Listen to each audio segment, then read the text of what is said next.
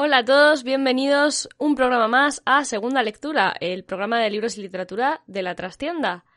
Eh, hacía mucho que, no decía esto, la verdad, se me ha hecho, se me ha hecho más largo de lo que pensaba el, el rato, bueno, el tiempo que hemos estado sin programa. Eh, pero bueno, ya estamos aquí. Y están conmigo, chicos, saludad. Buenas. Vale, y bueno, eh, este programa em, hemos decidido, bueno, decidimos hace ya tres meses leer el segundo libro de la saga de The Expanse, que se titula La Guerra de Caliban. Yo por algún motivo le he estado llamando mucho tiempo Las Guerras de Caliban, en plural. Sí, por, por algún motivo yo también tenía en la cabeza las guerras y después no, es solo una. Suficiente tienen ya con una. Mm.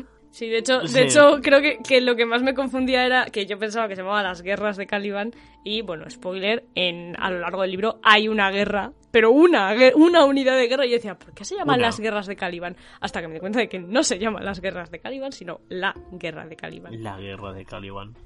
Puede ser que haya pronunciado Caliban mal todo el tiempo y sea eh, Caliban o algo así, pero bueno, ahí lo dejamos. Corregidnos en los comentarios. Caliban. O sea, el, acento está en la A. Entonces es Caliban. ¿En, la última? ¿Caliban? No, entonces es Caliban. ¿Caliban? Sí. Es Caliban, las guerras de Caliban. De Caliban, madre mía. Pues ahora me gusta más Caliban. Yo es que... El acento no es importante, De hecho, probablemente en, inglés sí que sea Caliban.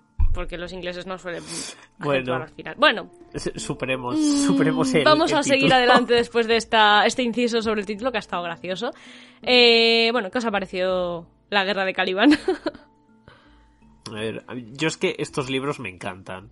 De hecho, lo estamos leyendo principalmente porque tú querías. para nada lo estamos leyendo porque yo os doy el coñazo, en específico. Para nada. No solo tú, pero tú también. Pero sí. A ver, está bien. Eh, por una, por una vez está bien seguir una saga de las que hemos abierto. O sea, porque es que aquí. Sí, abrimos los melones y dejamos que se pudran y eso está feo. Sí, está feo. No hay que dejar que, se A mí me ha gustado, ¿eh? A mí me parece que como segunda parte está guay. La verdad es que en el primero ocurren tantas cosas que no... a mí no han dejado de decirme durante todo el transcurso de, esto de es que el segundo es el más flojo, es que no sé qué, y yo, a ver, si el segundo es el más flojo y me está gustando mucho... Vámonos. De aquí al infinito, de aquí para adelante era más de aquí para adelante. Está bien, está bien. A ver, tiene sus cosillas que ya comentaremos y tal, que a lo mejor sí. bueno, eso no está tan guay. Pero en general está bien, está bien. Yo una segunda parte. Me alegro de haber seguido la saga porque, de hecho, si recordáis cuando hicimos el programa del primero, no, vamos a decir que no fue mi libro favorito, me quedé con un poco de, se me hizo un poco taco, sobre todo al final. Eh, había un personaje, Miller, que me, se me hacía bastante bola por su personalidad. Y sin embargo, en este libro introducen a un par de personajes eh, que me han gustado más que de lo que me gustaba Miller en el primero. Entonces, eso ha hecho que, se me haga más. un poquito más. más fácil de leer, o por así decirlo. En plan, no es que el otro fuera difícil de leer, sino que bueno, se me ha hecho menos bola. Eh, me, he conectado mejor con estos personajes que con los anteriores. Eh, sí, a mí me han parecido. Miller me gusta mucho y el cómo se desarrolla todo dentro de la el primero me gusta mucho. Pero los personajes que te van contando durante este me gustan. Me han gustado más. Le, he cogido cariño muy rápido a Bobby. Sí. Vale, pues si queréis vamos. los personajes, la tripulación, los personajes que ya aparecían en, en, el primer libro, en este libro hay alguno que. que se nota, madre mía, cómo profundizan en sí, él. Sí, eso también está bien. Ahí estoy totalmente de acuerdo. O sea, no, o sea, no profundizan en que todo, ya me gustaban. Exacto, personajes que ya me gustaban te dan ahí un pichiqui extra de información de ellos que dices. Hmm, poquito a poquito, te, sobre todo esos personajes que parece ser, si no me equivoco, que nos acompañarán durante toda la saga, los de la tripulación de la Rocinante. A ver. Espero. Mm, spoiler, seguramente sí. De hecho, bueno, había habido gente que me lo ha dicho. Imagino que sí. Pero bueno, esos personajes que. son alumnos de Martin. Alumnos de Martin los autores son Ah, perdón, sí, sí, sí. Bueno, claro, sí. Entonces, pero Jorge Rodrigo Rodríguez Martín. Sí, si se les ha pegado. Se les ve mm, más suaves con eso. Luego lo mismo te hacen un JK, te matan a todos los personajes que, a los que has cogido cariño al final. Nunca se sabe. Yo intento no, encariñarme eh, con ninguno. a mí es que me resulta difícil no encariñarme con un par en específico, que es hmm. como lo veo y digo, mis hijos tontos del culo, mírales. Y una buena decisión, así me gusta. Ciertamente. Vale, pues si queréis vamos a entrar un poquito a comentar así ya más eh, contenido del libro, sin spoilers por ahora. Eh, y vamos a contar un poquito la de qué va el libro, la sinopsis. Eri. Vale, pues a ver. Eh, el libro empieza en un punto temporal, ha pasado un año y medio desde lo que ocurrió en Eros, desde el despertar del Leviatán, el anterior libro, y tal y como terminaba ese libro, el equilibrio de poder que había entre la Tierra, Marte y los planetas exteriores se ha debilitado mucho, es frágil, está todo en, en una balanza que en cualquier momento se puede desequilibrar y irse todo al, al carajo. Eh, mientras la tripulación de la Rocinante, con el capitán Holden a la cabeza, eh, trabaja para la Asociación de Planetas Exteriores, intentando mantener el orden en el cinturón, ¿no? Y cazando piratas por aquí, trabajitos, trabajitos variados. Eh, la, la protomolécula está a punto de protagonizar un nuevo incidente. Eh, las cosas en el sistema solar están a punto de dar un giro a peor. Y esta vez el centro del conflicto está en la luna Ganímedes de Júpiter Holden y otros tres personajes de diferentes procedencias se verán arrastrados a una nueva crisis de la humanidad. Y eso es. Bien, bien. Lo has dejado ahí intrigante. Bien. Vale, pues eh, voy a hablar un poquito de esos personajes. Mm, voy a hablar de ellos, mm, pues sin, sin spoiler, porque en realidad voy a presentarlos nada más. A pesar de que, bueno, de que mm, su historia es parte, o sea, lo que son es parte de la historia, pero bueno. Eh, vale, voy a empezar un poquito recordando antes que los nuevos a los personajes que hablábamos de, la nave de uh, Canterbury, no, la Canterbury es la que, la que petó, era Rocinante. Eh, como decía Eri, el protagonista principal del libro y de la saga aparentemente es James Holden, que es el capitán de la Rocinante. Y bueno, eh, tiene un carácter así como muy alegre, muy echado para adelante, muy bueno con el rollo tratar con gente y tal, pero tras los eventos de Eros, que, que él vivió muy de cerca, se ha quedado un poquito tururú. Eh, como has dicho, están desde que pasó lo de Eros, eh, se quedaron trabajando para Fred, Fred Johnson en la OPA y bueno, él poco a poco parece que intenta superar lo que vivió y sobre todo toda la relación con el detective Miller, pero como que su carácter se ha visto un poco mm, modificado y ha adquirido eh, características que recuerdan mucho a, Miller del, libro anterior. Eh, pasando de, de James, pasamos a Naomi Nagata, que es la oficial de la nave y además pues es vamos a decir, la novia de Holden. No se han puesto etiquetas, pero sí. Eh, y claramente Naomi es la voz de la razón de esa nave. O sea, si hay alguien que tiene una mica de, sentido común en la nave, es ella. Em, y también quizá eh, después de lo de Eros es la que menos afectada estuvo porque fue la que como que estaba, ella estaba en la nave mientras pasaba toda la movida, entonces no lo vio tan de cerca. Y durante este libro la verdad que se la ve muy preocupada por el comportamiento de Holden hasta el punto de que, bueno, que incluso parece que intentaba dejar la nave mm, y pasar página de todo ese tema. Eh, más eh, tripulantes de la, de la Rocinante está Alex Kamal, eh, que es un marciano y que en la nave ejerce el papel de piloto de la nave. De hecho, es un piloto, por lo que te dicen, bastante habilidoso y de vez en cuando se ocupa también de la artillería. Yo creo que es del, personaje del que menos nos hablan, aunque en este libro nos, lo presentan un poquito más y tal. Estoy de acuerdo.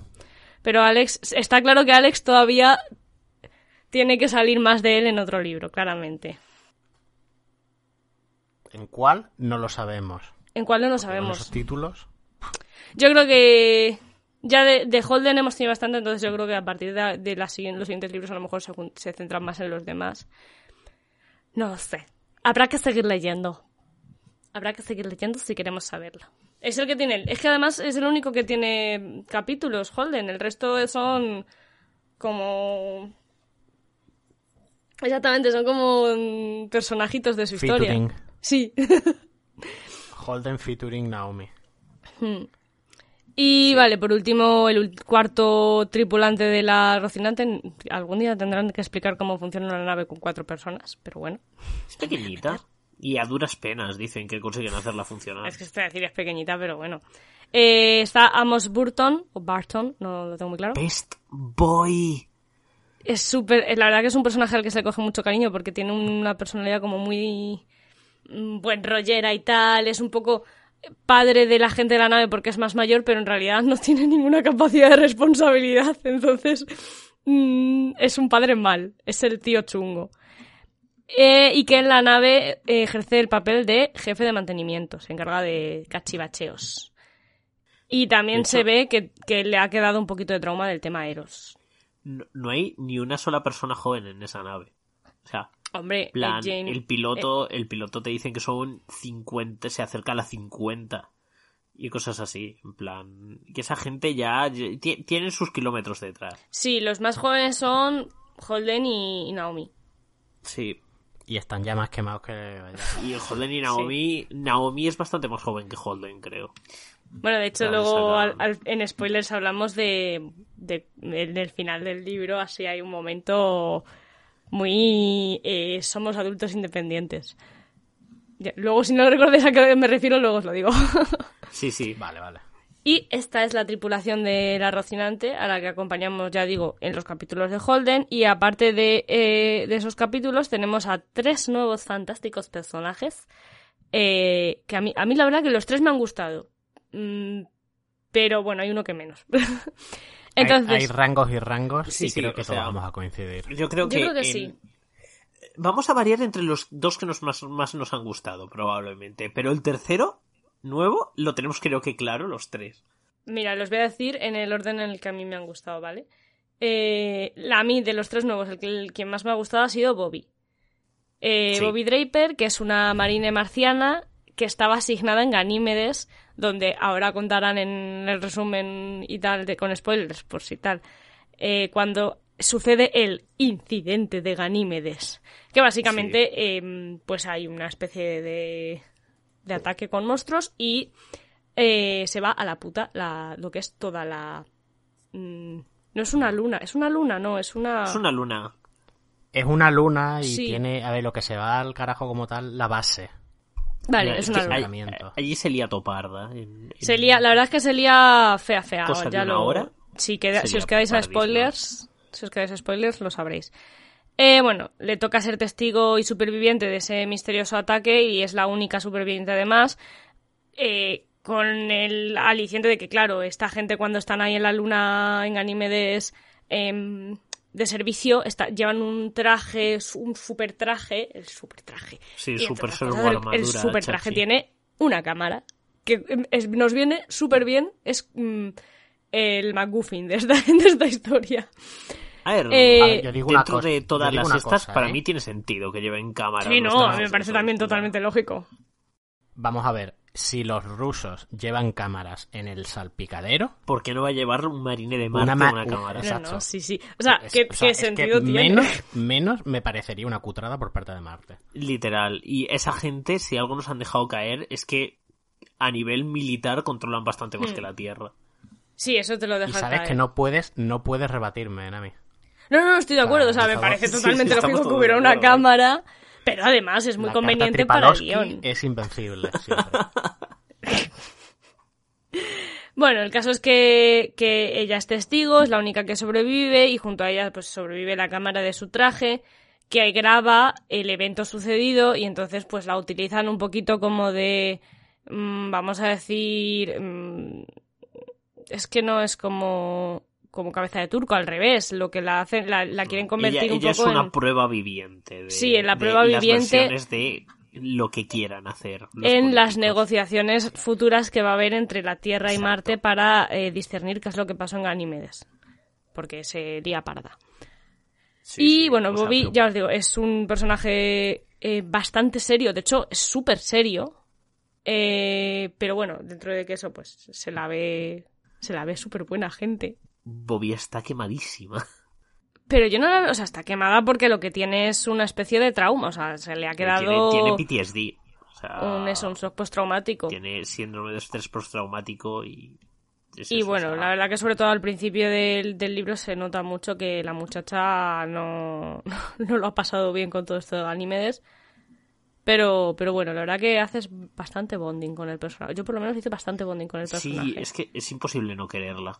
Claro, te dicen además que es una chica marciana súper alta. Sí, es como, que siempre llama la atención. Ser más bajos, además. Es, que es muy curioso porque destaca no solo entre la humanidad, porque son dos mm. metros de, señora. De chica, 100 kilos de señora. Todo músculo, o sea, por favor, cásese conmigo. Sino que además, como viene de Marte, destaca muchísimo más la tipa. Porque en Marte la gente como eh, mide menos, te, te cuentan. sí, por la gravedad, por, el exceso de gravedad creces menos, más, más fuertote, más mazacote, mm. pero más bajito por eso, por la gravedad. Entonces es muy curioso esa señora, es increíble. y, bueno, lo dicho, tras ser un poco convertida en esa especie de mm, testigo viviente del, del suceso, pues acaba enzarzada ayudando a, otro de los personajes nuevos que es Abasarala en política, que ahora os cuento de Abasarala. Primero os voy a contar del otro personaje porque el que menos me gusta es Abasarala.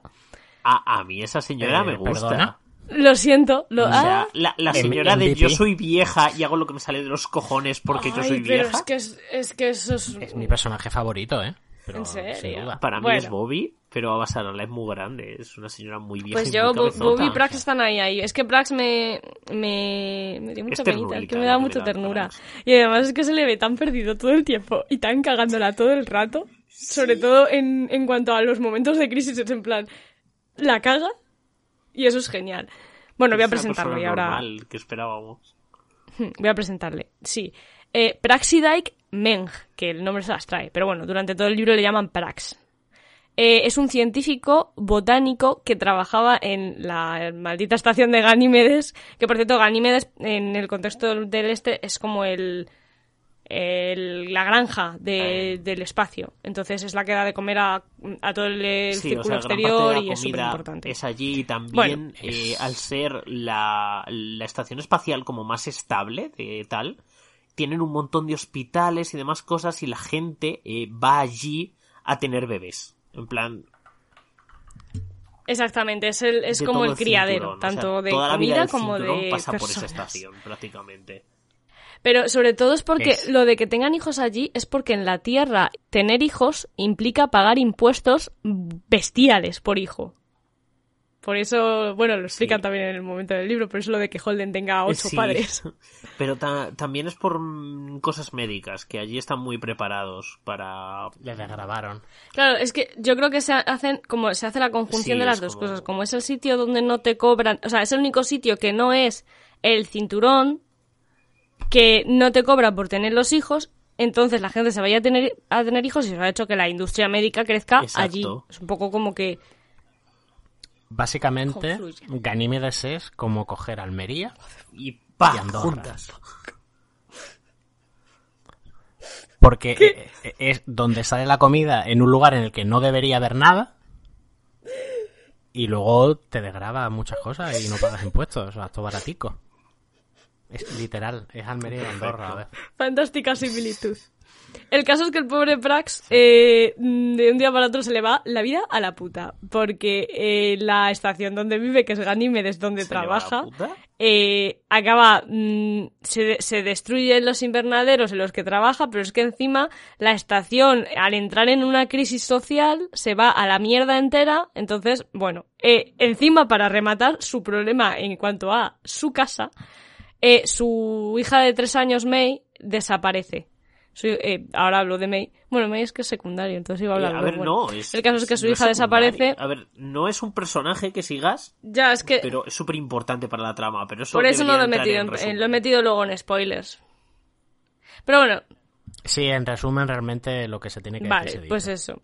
Básicamente sí, tiene una hija de tres años, May, que desaparece de la estación cuando estaba en la guardería y, él no sale de la estación, se queda en la estación que se está yendo a, la, a pique para intentar rescatarla, buscarla, etcétera. Y eso hace que se le vaya la, cabeza eh, De, un día para otro. Se va volviendo cucú. Llega alguien y dice, ¿recuerdas tu trabajo? Pues ya no. ¿Recuerdas a tu hija? ya no. El tipo se queda así como un poquito tocado. Y bueno, eh, voy a hablar ahora del tercer personaje que es Chris Jenna Basarala, que efectivamente es verdad que, o sea, a mí no me gusta porque no me gusta el carácter de Basarala. Es horrible, tener que aguantar Pero es verdad que de los tres, que de los tres es el personaje que más eh, historia, de los cuatro incluso dirías, que el que más eh, información te proporciona. Pero, esta es la típica de tienes gente que está reaccionando al mundo y una señora que se ha puesto el mundo a cuestas. Entonces, pues hay, una diferencia muy sustancial en, en, poder. Bueno, presento. Eh, Cristina Basalada es una oficial de alto rango de las Naciones Unidas, concretamente es la ayudante de la subsecretaría de la Administración Ejecutiva de la ONU. Eh, y bueno, básicamente es una señora, como decimos, una señora bastante mayor, eh, con mucha influencia en, en la ONU, o, con, o, te dan a entender que tiene bastante influencia en la ONU, y cuyo que hace, hace, de, su objetivo evitar que haya una guerra entre la Tierra y Marte, sobre todo, porque esa, esa guerra afectaría pues, a todo el mundo, pero principalmente a eso. Pero eh, en sus intentos de evitarlo, su, su jefe la lleva por otro camino y es eh, intentar descubrir qué está pasando en Venus, porque en Venus, que es donde cayó el meteorito Eros, eh, pues está, está pasando cosas y nadie se atreve a acercarse y es un pastel. Es una fiesta, o sea. Es una fiesta. De hecho, Venus debe ser una fiesta sí, en sí, Sí, o sea. Eh, y eso es un poco su plan. La cosa es que eh, la intentan apartar de eso, pero bueno, ella intenta mover sus hilos y tal.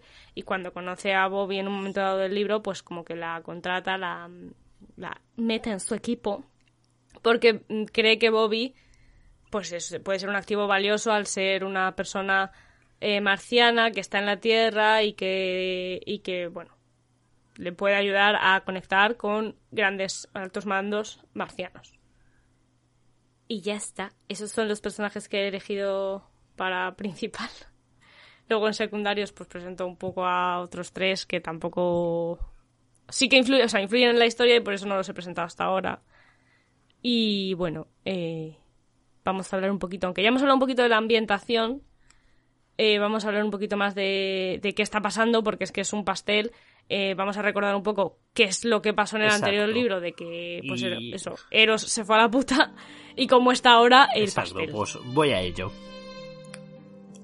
Eh, después del incidente de, una compañía, un, un, capitalista decide, ¡buah! Tengo esta mierda, este supervirus que hace cosas, voy a ver qué hace se carga una estación espacial entera con el virus.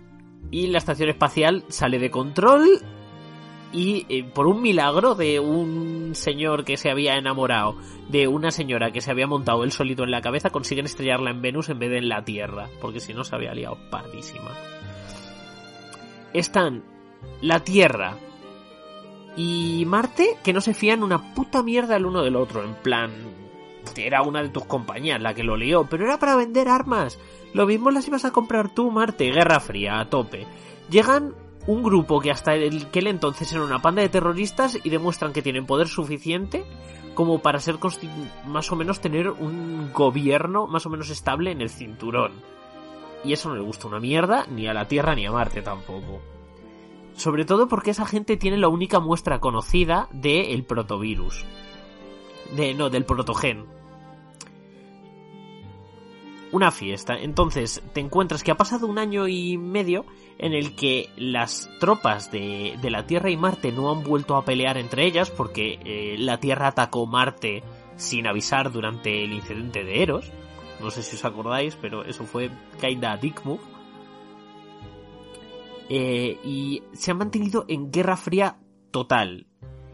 Y donde peor están las cosas en, en esa guerra fría es en esta luna, de, Júpiter, porque eh, es tierra neutral que controlan tanto Marte como la Tierra algunos trozos del planeta, lo cual hace que tengan soldados en superficie y las naves todo el rato en órbita vigilándose los unos a los otros.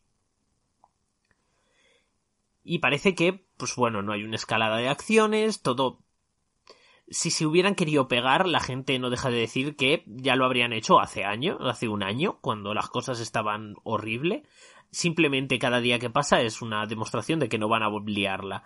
Hasta que todo sale mal en, en el trozo de la Tierra y se wipea una base entera de, de la Tierra en la Luna y la base de Marte pues no acaba mucho mejor después de eso y empiezan a pegarse entre ellos de nuevo. Están al borde de empezar una guerra abierta, pero no ha escalado lo suficiente el asunto para empezar una guerra abierta entre la Tierra y Marte. Ese es el punto en el que está la galaxia.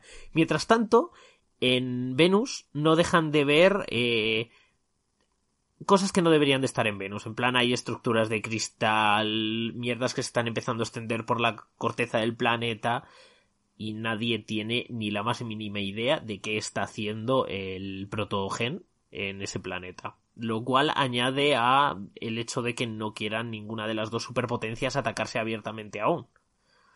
Pero rápido ese equilibrio se rompe en el incidente de... Eh... Ah, no me sale la luna, perdón en el incidente de Ganímedes. Es un resumen muy cortito para que estéis. Sí, pero está bien, es como un extra a la sinopsis mm, que pone no solo en cuestión la. O sí, o sea, en general. situación político-social antes de. Yo quizás estoy un poco eh, biased, pero me da la sensación de que los marcianos no deberían de aguantar la cantidad de mierda que aguantan de la Tierra. Tienen muchísima paciencia esas personas. Porque la Tierra son todos una panda de hijos de... En su gran mayoría, o sea, cada, cada cosa que hacen va en realidad, en realidad, mm, una de las personas eh, más relevantes en que la Tierra, bueno, que algunos políticos la Tierra la líen, ni siquiera es de la Tierra, porque es de la Luna, pero no de la Luna Ganímede, sino la Luna Luna, nuestra luna, la de la Tierra. Luna, nuestro satélite. Aún así me refiero, es que eh, la, Tierra ha hecho varios dick moves a lo largo de todo este tiempo. Y es que en este libro no mejora. Ya, pero también es, por, también es porque, a ver, tío, si tienes de vecino a un señor que mm, eh, empieza a poner pinchos y tal y cual, al final tú también te sientes como eh, amenazado. Sí, sí, sí, o sea, Es que Marte tiene un poder... Em, tiene un poder militar muy, eh, muy grande militar muy fuerte y, y, evidentemente Marte, a Marte le encantaría hacerse con el poder en la Tierra porque la Tierra siempre va a ser la Tierra sí, sí, es en este y en todos los mundos de... yo lo comprendo pero cada dick move que hay es que lo acaban haciendo los de la mm. Tierra no se reparten aún es gracioso simplemente a mí me parece gracioso llegado a este punto es peculiar la verdad siempre parece que los malos vienen de ahí. Y tampoco. Pero, bueno, los malos también parecen los capitalistas. O sea, poca broma, pero la gente que quiere pasta son al final los que acaban liándola casi siempre. El, que el capitalismo, es, el enemigo. ¿Qué me dices? ¿Qué me dices? Sí, sí, o sea, ¿qué, me, dices? que estos libros me, gustan. Y el malo siempre es un capitalista sin escrúpulos. ¡Casp! Efectivamente, no, la verdad que no, no me lo podía. pues bueno, vamos a pasar a lo mejor y lo peor. Sí, vamos allá con lo mejor pues, y lo peor de, de este libro. Sí. Puedes, te dejo. Porque lo mejor, lo mejor es Bobby, toda ella. La quiero. Sergio se ha enamorado. No, señora, señora enorme de dos metros, que es majísima y aguanta más bien poca mierda. La quiero con toda mi vida. La verdad que es un, es un gran personaje. solo tengo, solo tengo una queja que voy a hablar en spoilers de ella respecto a Bobby. Vale, sí. Vale, sé, sé cuál es la queja, así que bueno, me la has contado antes. Sí, eso te, lo hemos hablado hace un ratito. Vale, pues venga, voy a decir yo mi, mi, mejor, que en realidad es simplemente que es una mejora con respecto al libro anterior, y es que hay personajes femeninos. Yes, gracias. Gracias. Sí. No solo los hay, sino que eh, de los cuatro personajes en este libro que tienen capítulos, dos son mujeres y la verdad que son buenos personajes. En plan, no han hecho una pedorrilla, no, han metido dos buenos personajes femeninos. Y eso es una mejora en comparación con el libro anterior, en el cual había dos unidades, dos unidades de hembras mm. en todo el libro. De hecho, como curiosidad. Sin contar a los personajes que aparecieran en Eros, en plan. Y pasaron unas mujeres por allí. Sí, como curiosidad, tú sabes el hubo como una época en la ciencia ficción donde cuando sacaban a una, una señora de protagonista era esa señora tiene que hacer esto porque mmm, she's a strong mother. Aquí es como, no, no, no, el, el, ese tropo de personaje se lo damos al señor. Toma, señor, tienes que ser un buen papá, busca a la niña. Y yo, ¡Good! Sí. No, sé si habéis mm, tenido el, el, Voy a decir el gusto, pero bueno. Eh, la oportunidad de ver la peli de Tenet. Vale, en la peli de Tenet hay un personaje femenino cuyo único miedo en el mundo, e interés en el mundo es la, la protección de su hijo o de su hija, no me acuerdo ni qué era. Hasta el punto de que le dicen, sí, el malo, spoilers de Tenet, ¿vale? Eh, sí, es que el malo eh, quiere, tiene preparado un, sistema por el cual en el momento en el que él muera y tiene cáncer, en el momento en el que él muera, eh, morirá el planeta entero. Y la mujer básicamente dice, ¡Ah! morirá mi hija. Karen, morirá el planeta entero. Es como, oh no, explotará el planeta y en el planeta está mi hija. A ver, céntrate, Karen, por favor. A ver, sí, señora, o sea, las matemáticas le salen bien.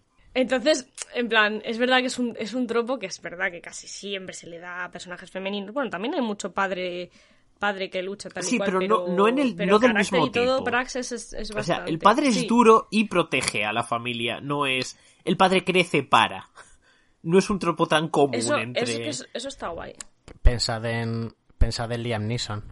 Exacto. Liam Neeson es ya es duro y va a proteger a la familia, no es este personaje va a crecer porque quiere hacer esto para proteger. Mm, es que me, mola mucho el personaje. Yo entiendo que, he dejado a Basarado la tercera y eso duele, pero es que es que Prax me gusta mucho más. Mm, entonces, a, mí mm. me.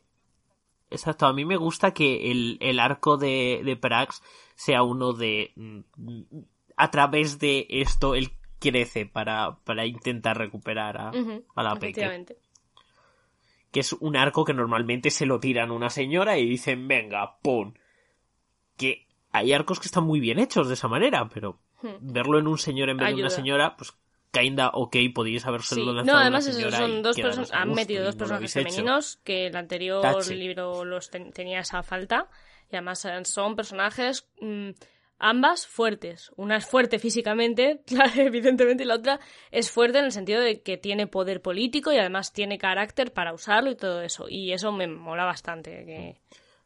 A, mí me gusta mucho algo que dice Abasarala durante gran parte del este es es que si no lo hace nadie, no puedo confiar en que lo hagan bien.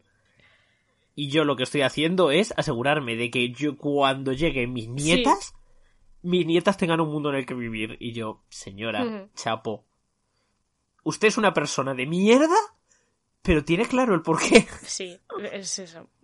En fin. Eh, mm, mis dieces. ¿Tú qué es lo mejor del libro para ti? Mm, pues, a ver, es que iba, iba a decir una cosa, pero lo voy a cambiar un poquito. Te dejamos, dejamos. Ah, lo voy a dejar para, para luego, para los spoilers. ah, vale, vale. Eh, a mí me gusta. Sí, no, eh, me gusta la verdad. Eh, siguiendo con el tema de que hay personajes femeninos, me gusta que en vez de ser ahora dos puntos de vista, que se quedaba corto, un poquillo, se quedaba un poquillo corto. se quedaba muy corto, sobre todo cuando se juntaban, en plan que, tenías, que estaba gracioso, en plan, hay como un capítulo específico en el libro anterior que era, acaba el capítulo de, de Miller, empieza el otro, justo en ese mismo instante. Eso estaba gracioso, pero sí. Es como que cambia, cambia la cámara simplemente y sigue hmm. Que eso me gustó, eso me pareció curioso, pero se quedó corto. Pues ahora mantenía las cosas simples también. Sí, eso sí, mantenía las cosas simples, pero ahora o tienes keep cuatro. It simple está guay. Tienes cuatro, pero realmente estás mostrando dos cosas. Igualmente, solo sí, que sí, son, son, dos historias totalmente separadas hasta sí, sí. casi el final. al final lo que estás haciendo es que estás mostrando otra vez dos historias, pero las juntas mucho más tarde y le das más facetas. No, son en plan de, mira, la historia y la historia la ve un personaje y ya está. Ahora tiene dos personajes, cada cual de una manera y a mí, eso me parece más Están tirando más hacia el tipo de novela Río, como pues con lo que decíais, que son alumnos de Martín, pues...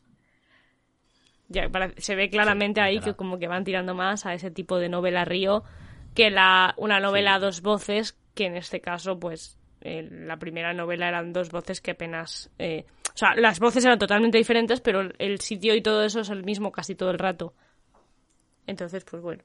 Sí, está guay lo de que hayan aumentado el número. Me pregunto si el tercer libro tendrá seis voces y tres puntos de vista. y si van a ir aumentando así. Probablemente ya, el, último, el séptimo libro, que creo que es el último, a lo mejor tiene 40, ¿sabes? Posiblemente. O sea, yo espero que lo vayan por ahí, en plan. Que, lo hayan mantenido hmm. simple, porque se agradece. O sea, puede que trates un montón de temas, pero si lo mantienes simple, es que yo lo agradezco a la hora de leerlo. Hmm. Pues sí, pues sí. Vale, pues vamos con lo peor y ya luego pasaremos a hacer spoilers a lo loco. Así que vamos a seguir, si queréis, el mismo orden y que diga su peor Sergio. Vale. Eh, yo creo que lo, peor que llevo es el, el cliffhanger que te dejan al final. ¿Vale? Eso a mí, sinceramente, me ha dolido. Que acabé de leer el libro, lo cerré y de... ¿Será hijo de...? A ver, pero te tienen que vender el siguiente pero tal cual, pero en plan, ya estaba muy interesante antes del cliffhanger, en plan, lo habéis dejado en un punto donde yo quiero seguir. Y de repente, esa, ese último, ese último chiquito, es, muy, casi chiquito. Yo ahí fue el momento donde dije...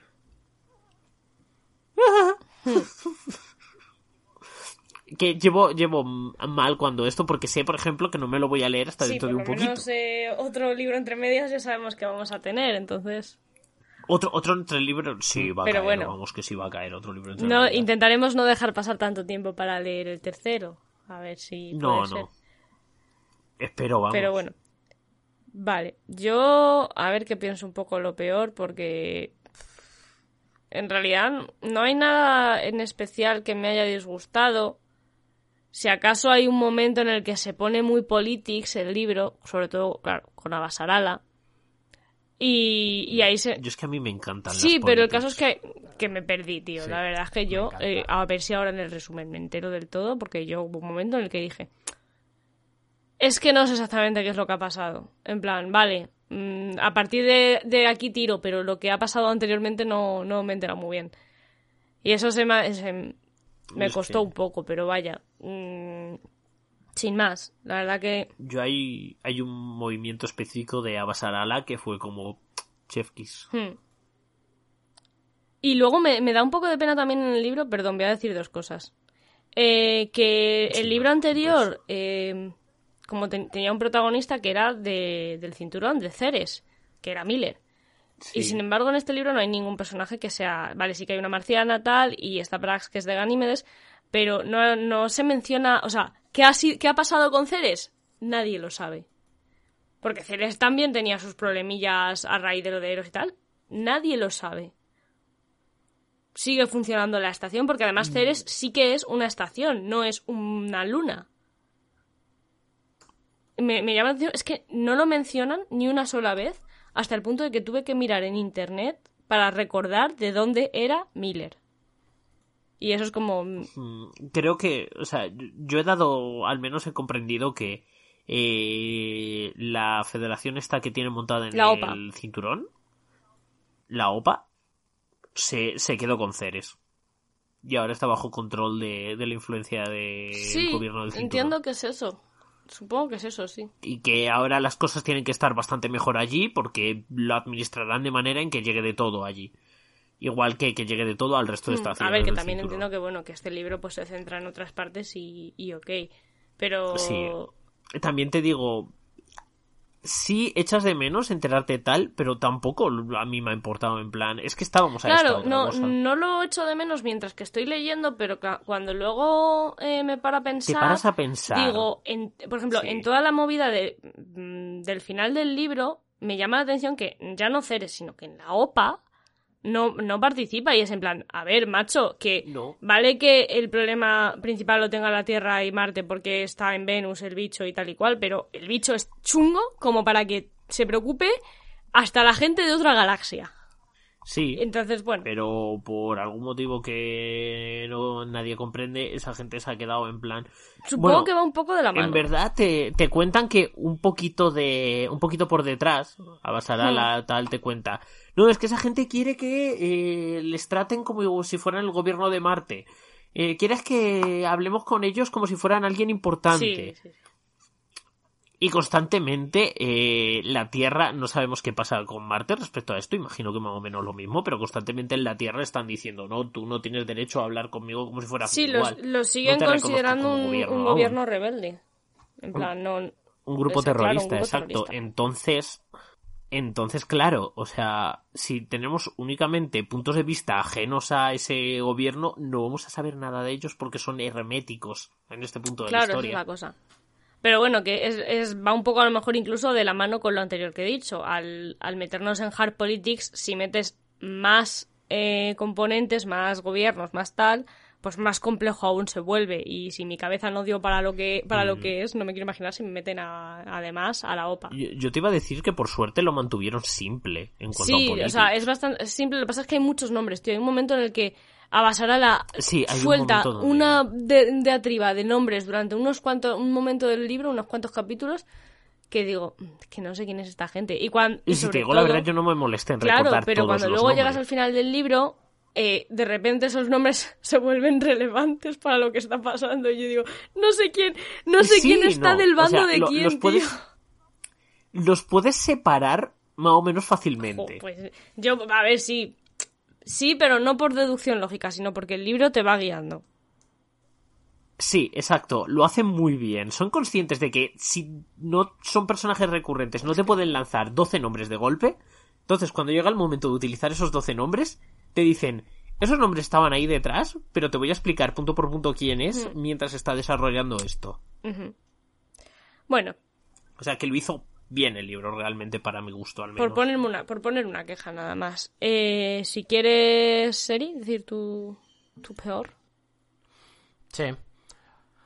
Pues a ver, lo peor eh, para mí el principio de de los capítulos de Prax. Sí. Hay capítulos de Prax bastante peñazo. Hasta que por fin se pone en marcha, es muy deprimente. al final, se pone bien, pero a mí esto me coges, me lo pones en la tierra y me dices que es una novela turca y te vale. Es que lo que hemos dicho, le han dado ese... ¿A qué hora la ponen en antena? Los primeros... ¿A qué hora la ponen en Antena 3? No, sí, mi hija. grave, Madre. quiero ver. los primeros básicamente. cinco capítulos de, de Prax son un dramón ah, Sí. De, de esto, de... El descenso a la locura, de Prax, es que me moló, a mí me moló bastante el, el cómo... Sí, yo, yo comprendo, comprendo no, cómo está. Yo lo entiendo, pero. Ya. No sé, a mí, a mí sí me moló, pero, pero entiendo, entiendo vuestro, vuestra queja. O sea, yo, a mí no me, me parecieron drama y pesados, pero es que el objetivo es que tienen que ser drama y mm. pesados. Es necesario. Es que tienen que serlo. Entiendo que es necesario. Por huevo. Sí, sí. Pero yo me aburrí. En fin, bueno, pues si queréis que ya casi que estamos a punto de soltar spoilers, vamos a pasar a la parte de con spoilers. Eh, para si, eres nuevo eh, y lo estás viendo en YouTube, en la pantalla se puede ver el momento en el que terminan los spoilers y si lo estás escuchando en eh, Spotify, iBox. Gracias. Sí. Spotify también. Si lo estás escuchando en iBox o Spotify, de podcast. Mm, a lo mejor en la descripción está, pero no siempre está. Y además no sé ni siquiera si en Spotify llega a la descripción. Eh, así que bueno, eh, hacia el final del programa, eh, terminamos, cuando terminamos spoilers, hablamos de las novedades del mundo lector, por si quieres saltarte esta parte y no fastidiarte el libro. Y nada, vamos allá. vamos a empezar con lo mejor y lo peor, con spoilers. Y si queréis, seguimos el mismo orden. Sí, pues. Vale. Voy con spoiler. Me gustó muchísimo el, momento de Naomi con su novio o no novio cosa. Mira, estás haciendo esto, no quiero que sigas haciendo esto y vas a hacer esto. Hemos acabado. Y vamos a hablarlo. y, y hablan como adultos. Se comunican. Y el cómo se jode todo el asunto. Y el cómo se arregla me gustó mucho. Por el simple hecho de que se comunican como personas. Y hablan. Y se comprenden. Por fin. Correcto.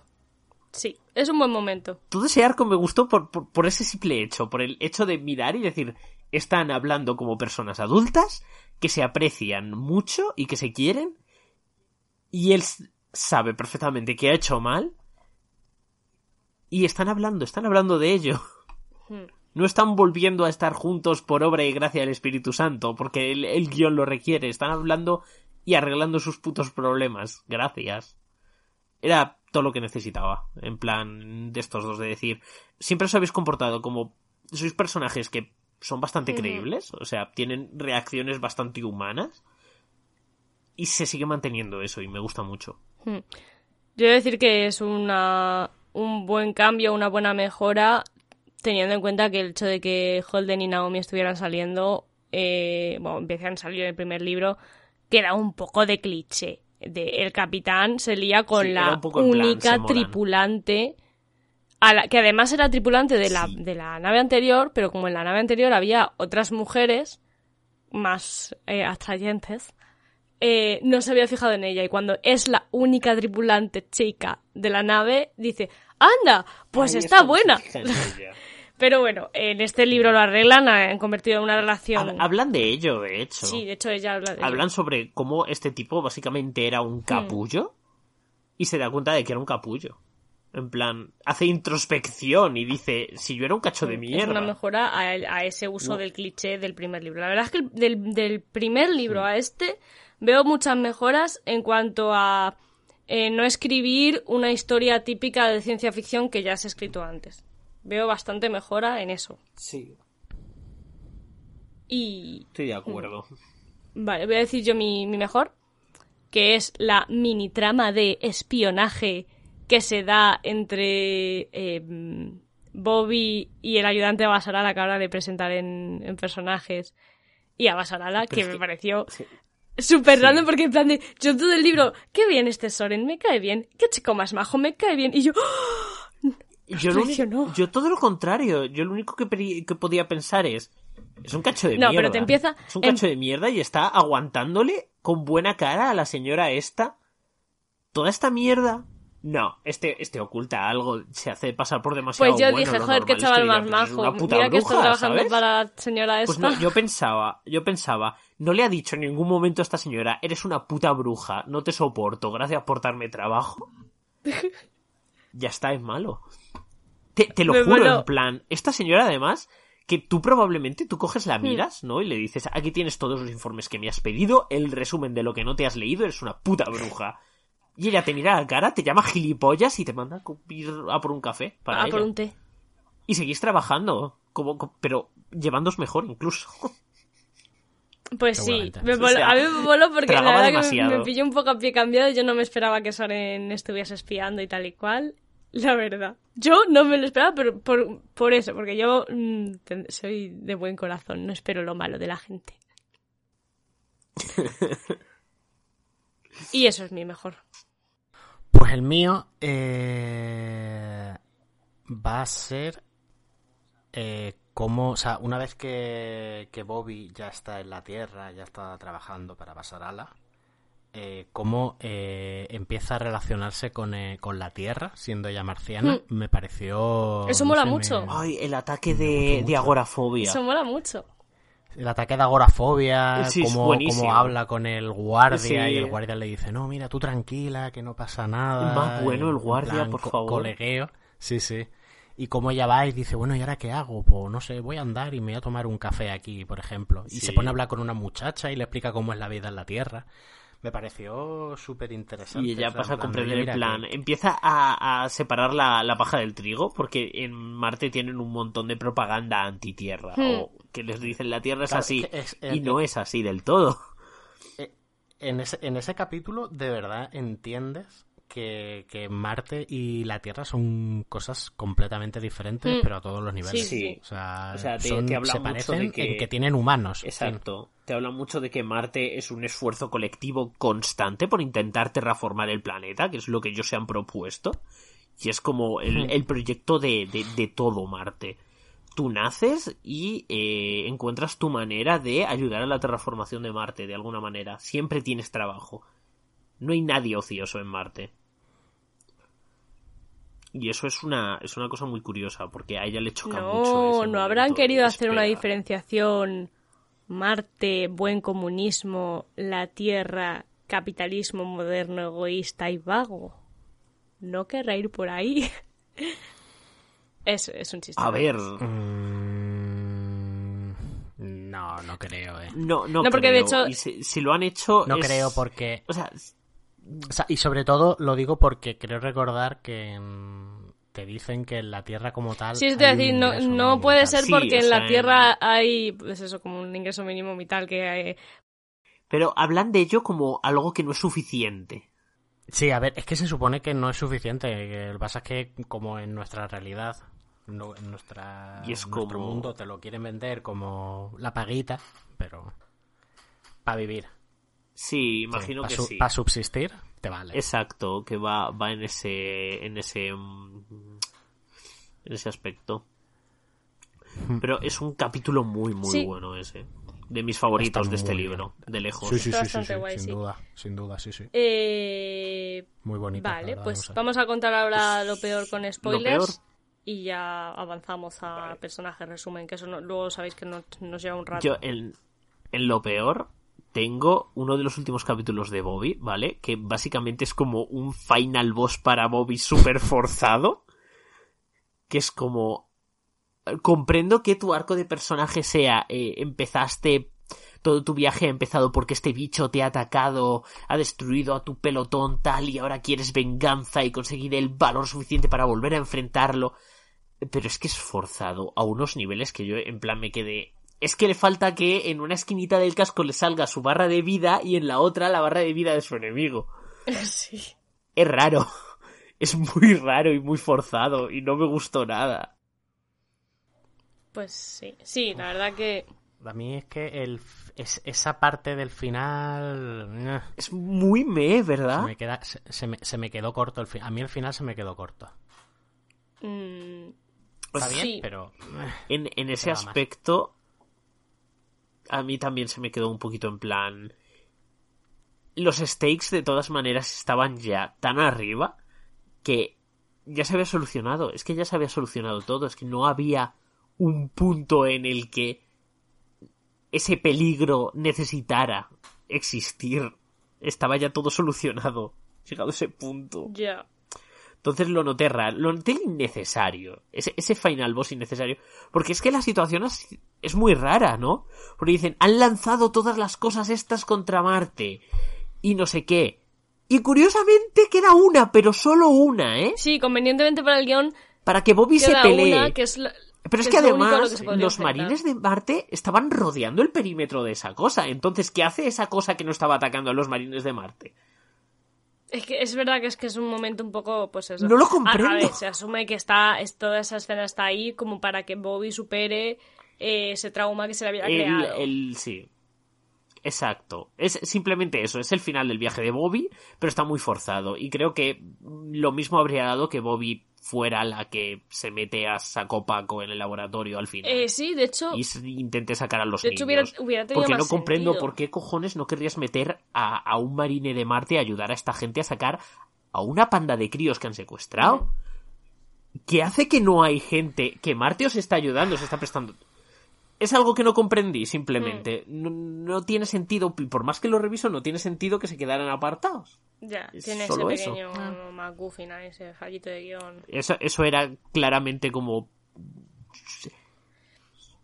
Ok, sois los protas, tenéis que hacer esto. A mí la verdad que, que del libro lo que menos me gusta aparte del tema mil nombres eh, eh, va asociado un poco a eso. Es la pelea de naves del final y el hecho de que la... A ver, que es verdad que la Rocinante es una nave, es una nave marciana y tal y está preparada para la guerra, pero es en plan de... Eh, están, imagínate, los buques pegándose entre ellos, ¿vale? Imagínate enormes buques de guerra en el mar pegándose y tú estás ahí con tu lanchita motora, que es una lanchita grande, pero es pero una es una lancha motora que que, tiene los torpedos revientados. Que tiene dos arpones, ok, pero es en plan. Y sobre todo porque es que me da mucha pereza leer mm, peleas de naves. Mm, se acercan unas naves por la derecha y disparas, piu, piu, piu. Mm, ¿Qué es esto, el Space Invaders? Y la nave grande hace piu, piu y rompe las cosas que le has disparado.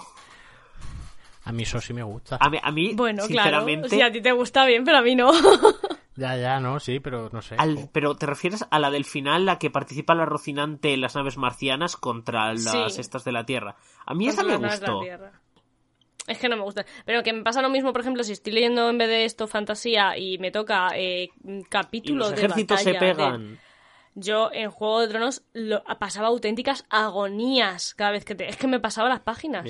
porque a mí leer batallas me era... Nunca voy a olvidar en los de The Witcher eh, estar en mitad de un capítulo de y Geralt descubre que las brujas se esconden no sé dónde y va a ir a buscar a Ciri. Tres capítulos de la Academia Imperial hablándote de la, la batalla de los tres montes y yo, los tres hijos de puta que han escrito esto. es que no me voy a olvidar jamás. Yo solo, solo hay un escritor mm, que consiga que no me moleste leer batallas y aún así se hace largo. Pero solo hay uno que consiga que no me disguste y es Abercrombie y es porque tiene una forma muy peculiar de contar las batallas y es que básicamente va de señor que muere en señor que muere. Es muy bonito de leer. La verdad es que es muy bonito de leer porque además sabes que esos personajes no los vas a volver a ver.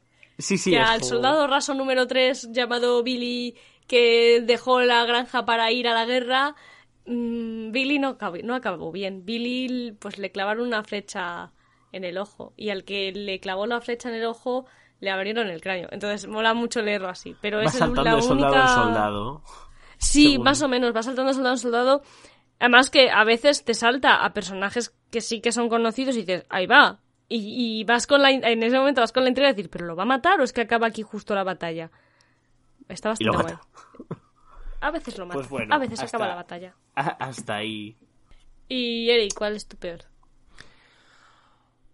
Pues, eh, mira, curiosamente a mí las batallas en el espacio me molan, pero eh, en el libro hay, hay también combate cuerpo a cuerpo.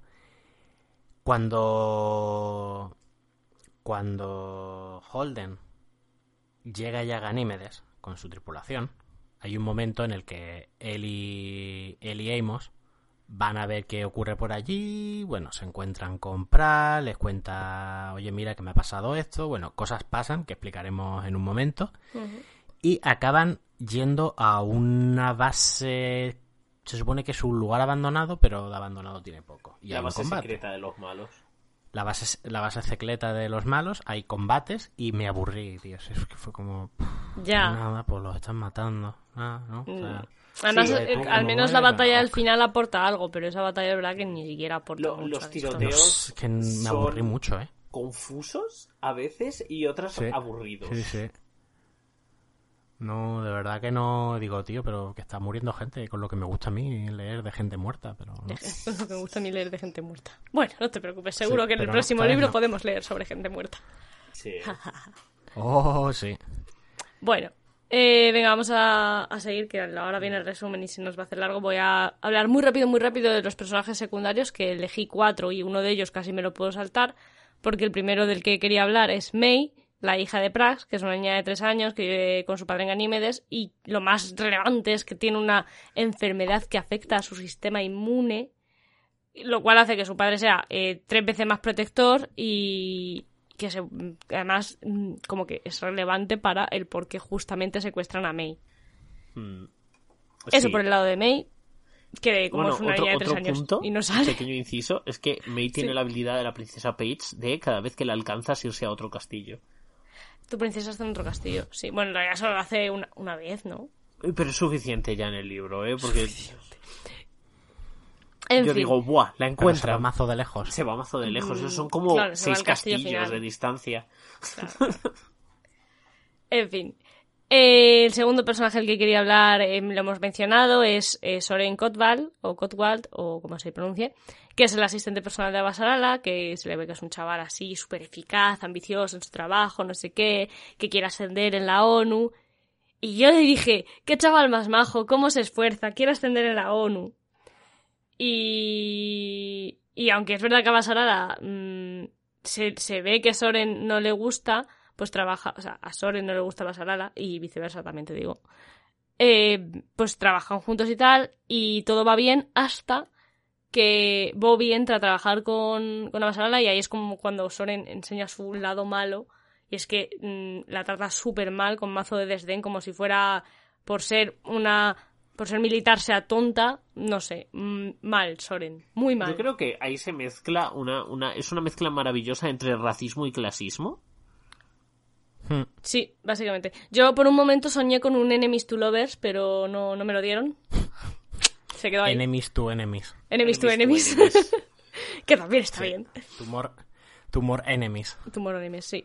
Y luego tengo dos personajes aquí que son de aquella batiburrillo de nombres, que son los que podido discernir, eh, que son más relevantes. Uno es eh, Sadavir Erringwright, que es el jefe de Abasarala, y que al final del libro se, descubre que ha participado un poco en la conspiración con el Mao Kwikowski, que para aquellos que recuerden del primer libro, Mao Kwikowski resulta que es el padre de la chica que desaparece que Miller está buscando y de la que se enamora a pesar de estar muerta y todo eso.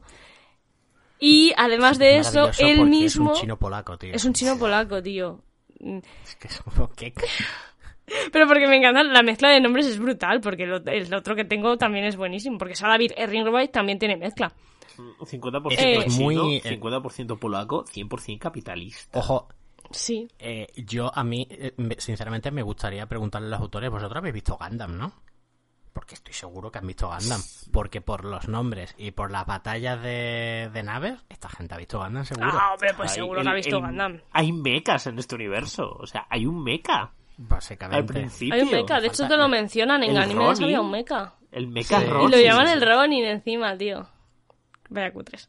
Maravilloso todo. Bueno, eh, bueno el caso es ese, que, que, se descubre un poco que es el jefe de la Salada, es el que la aparta de la investigación, bueno, de la lucha porque no haya una guerra y todo es porque él tiene un interés en, que se, en, en conseguir el control sobre los monstruos soldados, porque en un principio quien los ha creado es el Mao Kwiatkowski, Kwiatkowski, whatever. Eh, Capitalista que también es el pibe que estuvo investigando en el primer libro una empresa, empresa derivada de su empresa, había estado investigando con la protomolécula original que habían encontrado en otra luna de Júpiter, o sea, las lunas de Júpiter mal todas. ¡Choprecha! ¿No te habrías imaginado que el capitalista malvado que tenía una empresa que investigaba una bioweapon super malvada tenía una empresa? Pero porque, porque era un holding. Y entonces eh, a la cabeza, a la cabeza del holding estaba un, un pajarito. Sí, exacto. Pasó lo que pasó. Es que es, es, es mejor incluso que eso, porque puedes decir, ¿por qué este tío está todavía metido en todas estas vainas después, de, la que se lió a su hija? Por eso. No, no, o sea, es que además es que le toca directamente. Pero que es capitalista tío, Pero su hija ya está muerta, el dinero se tiene que seguir moviendo, quiero decir. Y ahora no tiene hija, pero quiere tener entonces dinero suficiente para llenar el hueco de la hija. Claro, te quiero decir. Capitalismo ya, ya la he cagado, me voy a ir para atrás ahora, después de que se ha muerto mi hija por, por la que he hecho. Pues ¿Que no, has visto que una vida humana vale 100 millones de wons o algo así? me compraré terrible. por lo menos, por lo menos, una docena de Julis. Maravilloso. Me voy a hacer tres la próxima vez. Tres niñas me voy a hacer. Claro que sí. El último personaje que voy a mencionar es August Nguyen, el almirante August Nguyen, que es un oficial de alto cargo del ejército terrestre que parece que está pues también eh, eh, compinchado con el Sadavir, Erringwright y Mao toda esta gente. Eh, que es básicamente el que más, más enfrentamiento muestra con, con Navasarala y que al final se descubre que Soren es al que le estaba contando todo, le estaba alargando ahí todo lo que hacía Basarala, Soren se lo contaba a nuestro amigo Nguyen, que además acaba mal, acaba mal porque de hecho es el que peor, el que peor acaba, porque el Mao que acaba en la cárcel y el otro, creo que ni siquiera, el otro creo que mm, consigue esquivar la bala, o sea que... ¿Quién? ¿El, el secretario? El Erringwright, el jefe de Basarala. No, ese, ese, ese hombre de, de, hecho hace la jugada. De hecho, perdón, sí, es verdad. que lo han hecho mal, que son personas malas. Ah. Tienes todo mi apoyo para detenerlos y ahora dejo mi puesto ahora es tu marrón, señora. Efectivamente, al final se retira y le deja el puesto a Basarara y él se, y él se pira. Tal cual, pero es que te quedas en plan, pero será cabrón, o sea. Hmm. Si ese libro, si ese libro lo hubiera escrito un español, Erin Wright eh, le habrían dado un carguito en Protogen. En Protogen. literal, además literal, ¿eh? Las, las puertas giratorias de los monstruos y el espacio. Tal cual. Eh, tal cual. Bueno, vamos a ir con el resumen, que si no, no acabamos nunca. Eh, creo que empezabas, Eri, tú la primera parte del resumen. Sí, empiezo yo. Venga. Sí, sí. Ánimo. Bueno, eh, vale, yo voy al, voy al lío y sintético.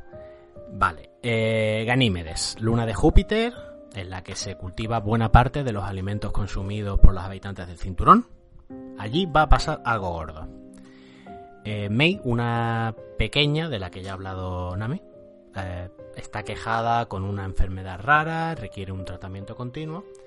Está un día en, en la guardia, en la guardería tranquilamente, y su médico, el doctor Strickland, y una señora que dice ser su madre, pero que no lo es, se la llevan. Se la llevan a unas extrañas instalaciones, un sitio, una especie de laboratorio, y allí hay algo que, a la niña le da mucho miedo, le da mucho susto. En otro punto de la luna, la sargento Roberta Draper, eh, comúnmente se le llama cariñosamente Bobby, la llama la gente, del ejército marciano, observa estupefacta cómo una especie de monstruo ataca a un destacamento de soldados de la ONU para seguidamente eh, pasar a su propio escuadrón de, soldados marcianos, aniquilarlos a todos y dejarla inconsciente. Al despertar, lo, sucedido es puesto en duda, obviamente, por sus superiores, hasta que Bobby les enseña el vídeo captado por su armadura de combate y prueba que su versión, la versión de ha aparecido un monstruo y nos ha derrotado y nos ha hecho polvo, es verdadera. Ese incidente lleva a que las tropas de las flotas de la Tierra y Marte se enfrenten en Ganímedes, lo que provoca graves daños en las infraestructuras del lugar. Uno de los, de los afectados es el científico Praxi Meng, que ve como la, la estructura, la cúpula que cobijaba los cultivos en los que lleva trabajando toda su vida, se va al garete. Pero además, cuando va a recoger a May a la guardería, descubre que su doctor se la ha llevado, que no ha sido informado. Y en el caos subsiguiente de la estación, en el que todo se va poco a poco al garete, eh, el doctor se niega Prax se niega a abandonar a su hija y, decide dar con, su paradero cueste lo que cueste. Mientras tanto, la Rocinante y la tripulación llevan año y medio trabajando para Fred Johnson y la Asociación de Planetas Exteriores, mantienen la paz en el cinturón. al terminar un trabajo, una misión rutinaria en la que han capturado a unos piratas, reciben el encargo de Fred de dirigirse a Ganímedes para comprobar la situación. Utilizan la nave pirata que acaban de capturar, Holden, Naomi y Amos se dirigen a la luna y Alex se queda en la Rocinante, cerca, lejos de, de la. suficientemente lejos de la luna para que no ocurra nada, pero cerca por si tiene que ir cagando leches a recogerlos. Lejos de allí, en la Tierra, Krijen Abasarala, la ayudante de la Subsecretaría de Administración Ejecutiva de la ONU, que así dicho suena a nada, suena a, funcionaria cutre, pero en verdad es la que parte el bacalao, intenta evitar una guerra total entre su planeta y Marte. Pero además de ello, también tiene la importante misión de dilucidar qué puñetas está ocurriendo en Venus, donde Eros, como ya hemos dicho, Eros y la protomolécula se estrellaron y están sucediendo cosas eh, bastante extrañas. Tras hablar con su superior, el subsecretario Ehrenreich tiene una entrevista con Jules Pierre Mao, la cabeza visible del conglomerado Mao Kiwoski, y padre de Julie, la primera infectada por la protomolécula, para indagar qué está pasando en Venus. No solo no saca nada en claro, porque Mao, no se muestra colaborador, sino que poco después descubre que Holden ha sido visto en Ganímedes. y que el almirante Nguyen, un alto cargo militar de la ONU, ha estado mandando en secreto naves cerca de la órbita de Júpiter. En el, primer caso, en el caso de Holden, ordena, ordena capturarlo porque ya bastante caos creó durante el, incidente de Eros. Y en el segundo consigue retirar las naves y evitar eh, un conflicto todavía mayor. Bueno, de vuelta en Ganímedes, Prax sigue buscando a May, a pesar de que, bueno, tiene un evidente deterioro físico y mental. Eh, van a la par, está hecho polvo. Contacta con un hacker, le ofrece conseguirle comida a cambio de, de las imágenes de las cámaras de seguridad de la estación, en la que se ve el secuestro de su hija. Y mientras está buscando la comida para, para dársela a este hacker, se topa con Holden y sus compañeros y, bueno, desesperado, lo, lo, reconoce a Holden y le pide ayuda. Bueno, eh, los tripulantes del Rocinante acceden porque son buenas personas. Naomi se vuelve a la nave que han utilizado para estar lista por si hay que salir por patas. Y Holden y Amos, y Amos acompañan a Prax, van a ver al hacker, este le, les muestra las imágenes en las que se ve cómo se llevaron a May a un lugar que Prax reconoce. Y para allá van. Eh, antes de, aparecer por allí, se encuentran un contingente de guardias de seguridad de, la, de una empresa privada, de Pinkwater, que creo que salían en el primer libro, si no recuerdo mal, me suena. Eh, Holden hace uso de, su carisma y sus conexiones y les propone, mira, mm, nosotros nos ayudáis y yo, nosotros, o sea, vosotros nos ayudáis y nosotros a cambio os damos esta nave que tenemos aquí y vosotros salís por patas, que realmente es lo que quiere todo el mundo en Ganímedes. Llegan a un acuerdo, van hacia, van hacia el lugar que han visto, Prax guiándolos, y entran en un recinto abandonado, supuestamente abandonado, pero no, realmente van avanzando, suprimiendo la resistencia que encuentran paso a paso Mientras avanzan por el complejo descubren señales de combate, eh, unos filamentos de color negro bastante familiares, no sé si me seguís. Eh, el que, sí. El que lo ve claro es Holden, porque Holden inmediatamente mm, le vienen todos los recuerdos de lo que ocurrió en Eros y ordena la retirada rápidamente.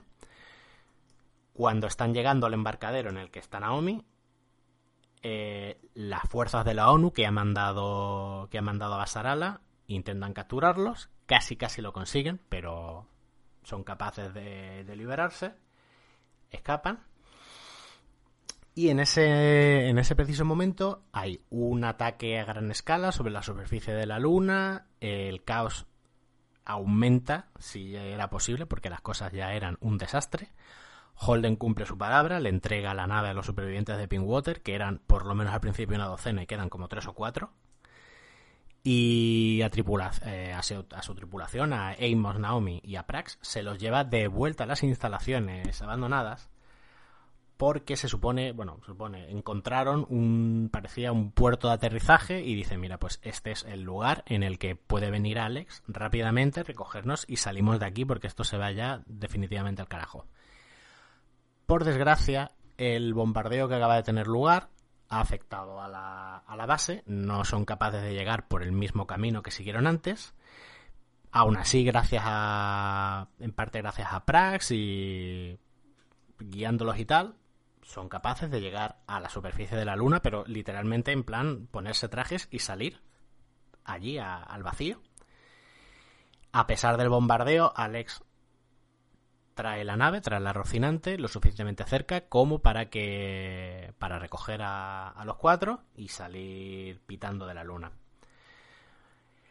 De vuelta a la Tierra, a, a Basarala, es apartada del, del, asunto de Ganímedes por su superior, por Wright con, que le pone como excusa que bueno tiene que centrar todos sus esfuerzos en la situación de Venus, que es un tema muy importante y Nguyen, mientras tanto, ha sido capaz de salirse con la suya y ha mandado, finalmente ha conseguido mandar más naves a la luna de, Júpiter, eh, recrudeciendo la situación.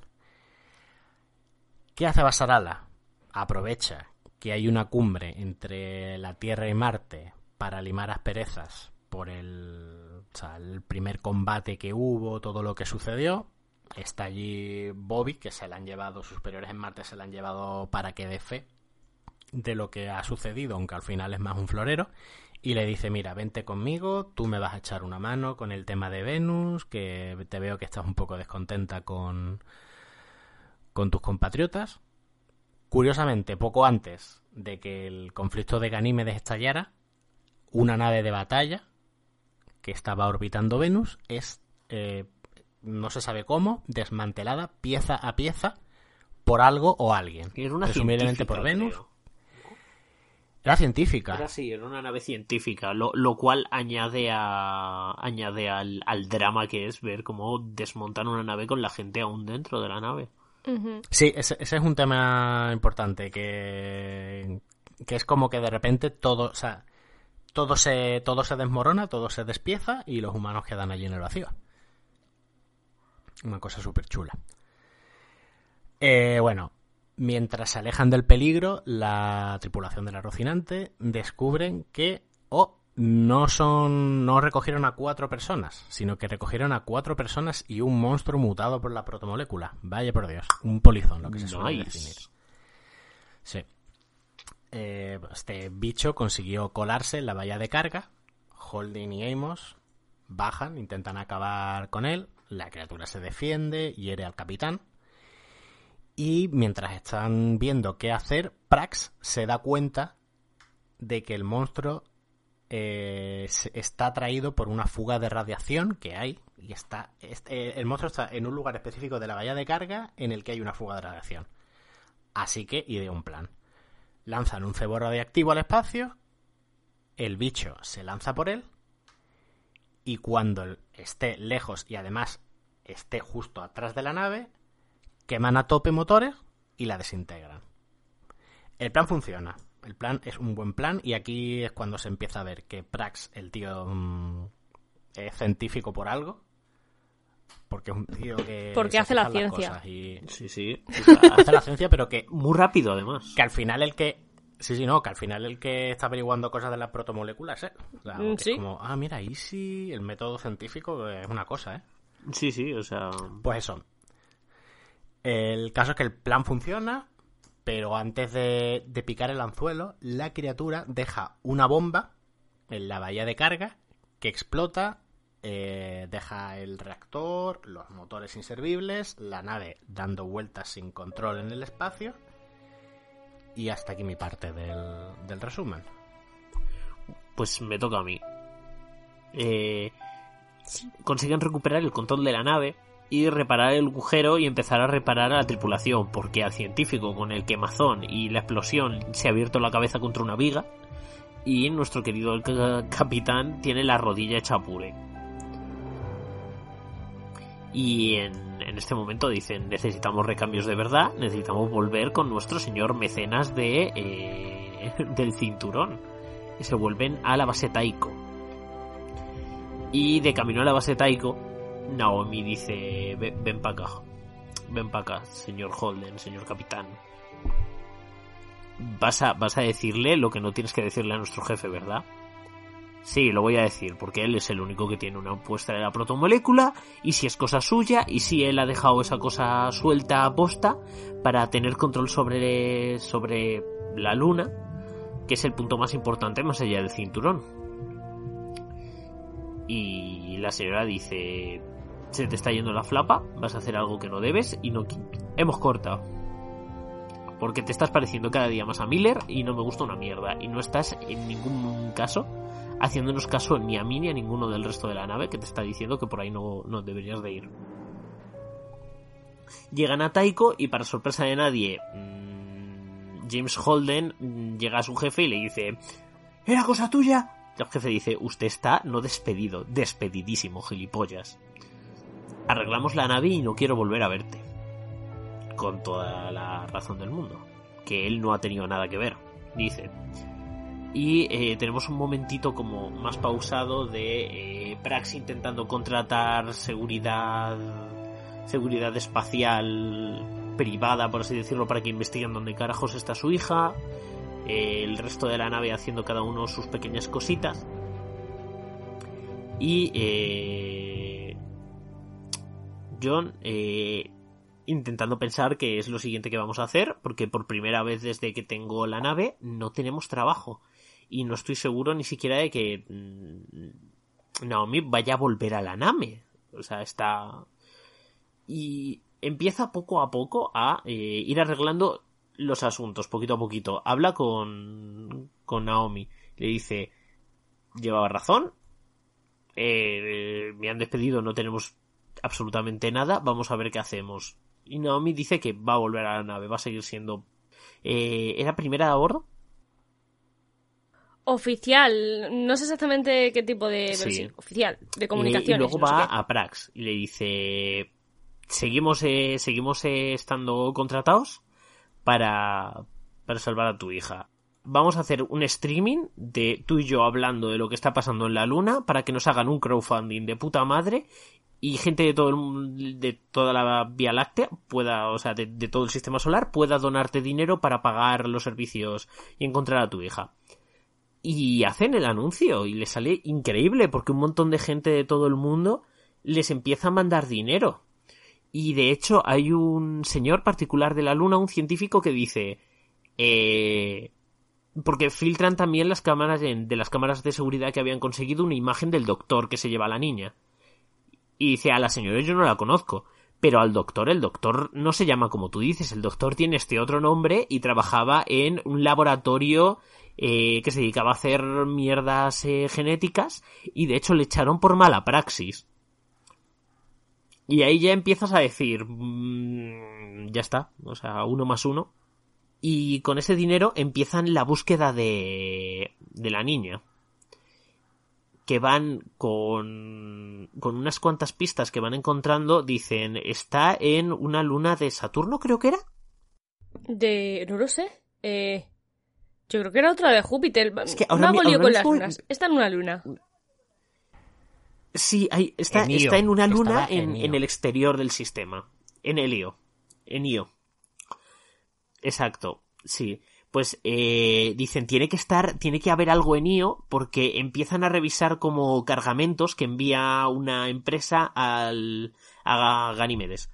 Y de Ganímedes dice, espera, el coste de esto no cuadra, porque el coste es que lo bajan de aquí de la nave y lo están montando a otra nave directamente que va a IO. Todo este material que sirve para modificación genética, eh, creo que son componentes químicos para estabilizar y cosas de ese estilo, lo están mandando todo a IO. Entonces, la Rocinante se dirige a Io porque dicen es el lugar donde tiene que haber un segundo laboratorio, el laboratorio donde de verdad fabrican esas cosas y lo que dejaron suelto aquí en Ganímedes era un laboratorio de prueba, ni siquiera estaba todo montado para hacer esa clase de experimentación realmente. Adelante. Que cuando dicen, y yo, eh, que me parece que en Io está pasando algo, Holden dice, y yo qué sé, tío.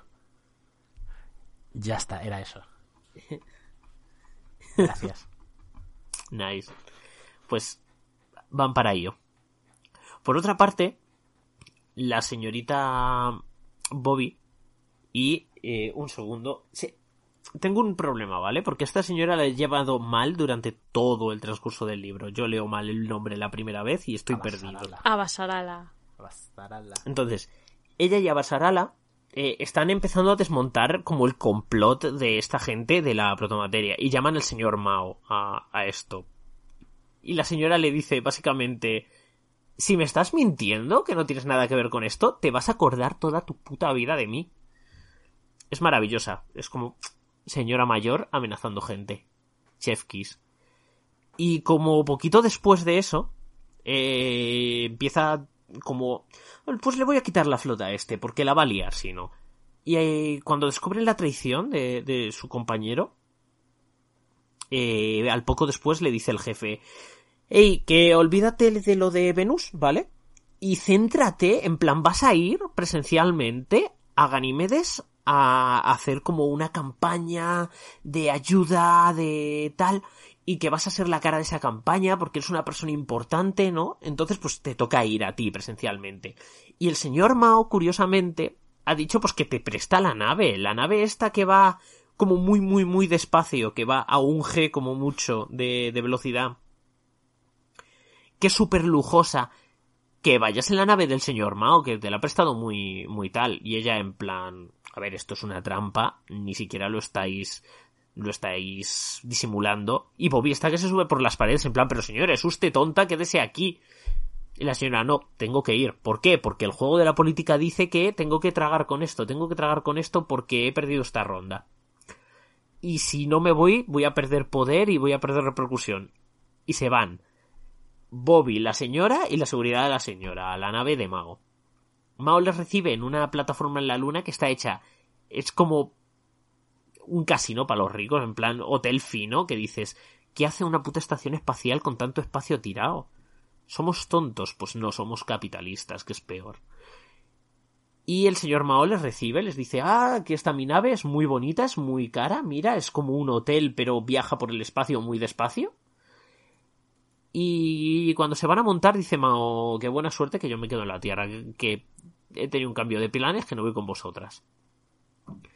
Y no les queda otra más que tragar. Se montan en la nave y se montan en la nave con la idea de vamos a robar la nave. Vamos a robar la nave para nosotros porque esta gente me quiere tener encerrada y controlar mis comunicaciones. Dice la Basarala. Y lleva toda la razón del mundo, porque esa señora rara vez se equivoca. Entonces tienen el, increíble plan de subir, etiquetada como ropa formal, la armadura de combate de Bobby y que Bobby conquiste la nave ella sola, que perfectamente puede. Porque según parece, mm, bueno, como cualquier persona con dos dedos de frente, a una nave no subes armas que puedan joder el blindaje de la nave, llevan como balas de plástico. Y la armadura de Bobby, si no tiene potencia para atravesar una plancha de metal del casco de la nave, pues tampoco vas a atravesar esa armadura y hay un momento a mitad de viaje durante durante el que descubren que eh, la Tierra ha lanzado una campaña de desprestigio contra el pobre Prax, que es una cosa que me parece me pareció tan cruel. En plan, eh, cogieron a, la mujer, a la ex mujer de Prax, y la pusieron delante de una cámara para que dijera cosas horribles de su marido. Cosas muy, muy, muy horribles. Le hicieron un pizza gay. Pero horrible, ¿eh? Eh, a mí me, dejó mal cuerpo cuando leí eso, en plan, la señora diciendo, no, es que este señor me ha pegado y ha pegado a mi hija, y ha hecho cosas peores, y no sé qué, y Prax con un ataque de ansiedad de tres pares de cojones diciendo, ¿por qué está diciendo algo tan horrible de mí cuando no es verdad? Cuando yo quiero a mi hija con todo mi corazón y ella lo sabe. Eh, pues, la señora, desde, desde la nave, dicen no puedes eh, comunicarte, no sé qué, conquistan la nave, la señora manda como 15-20 mensajes de arreglad esto pero ya. Quiero encontrar al responsable de este, de este anuncio porque este anuncio es falso. Y eh, lo está ligando al gobierno de la Tierra de alguna manera. Y eso quiere decir que el gobierno de la Tierra ha lanzado este mensaje y este mensaje es para desprestigiar a un pobre hombre que está buscando a su mujer. Es muy malo para nosotros. A alguien va a haber que colgar por esta. Eh, mientras tanto, eh, Bobby eh, da una vuelta por el exterior de la nave porque no le queda más que dar un rodeo cuando está literalmente conquistando ella sola una nave espacial y se encuentra la corbeta jabalí que era de la hija de Mao, la carrera, la, la vaina de carreras de espaciales. Sí. Y es como, no, guay, tenés en una nave muy lenta, al menos tienes una nave rápida y guardada. A la que Basarala descubre que eh, las fuerzas de, los marines de la Tierra están persiguiendo a la Rocinante para destruirla, que es la facción que no quiere que la Rocinante llegue a Io. Y detrás de esos, porque los marcianos no se fían una puta mierda de la Tierra ahora mismo, está una flotilla pequeña de Marte vigilando a las naves de la Tierra que están yendo a por las naves, a por la Rocinante.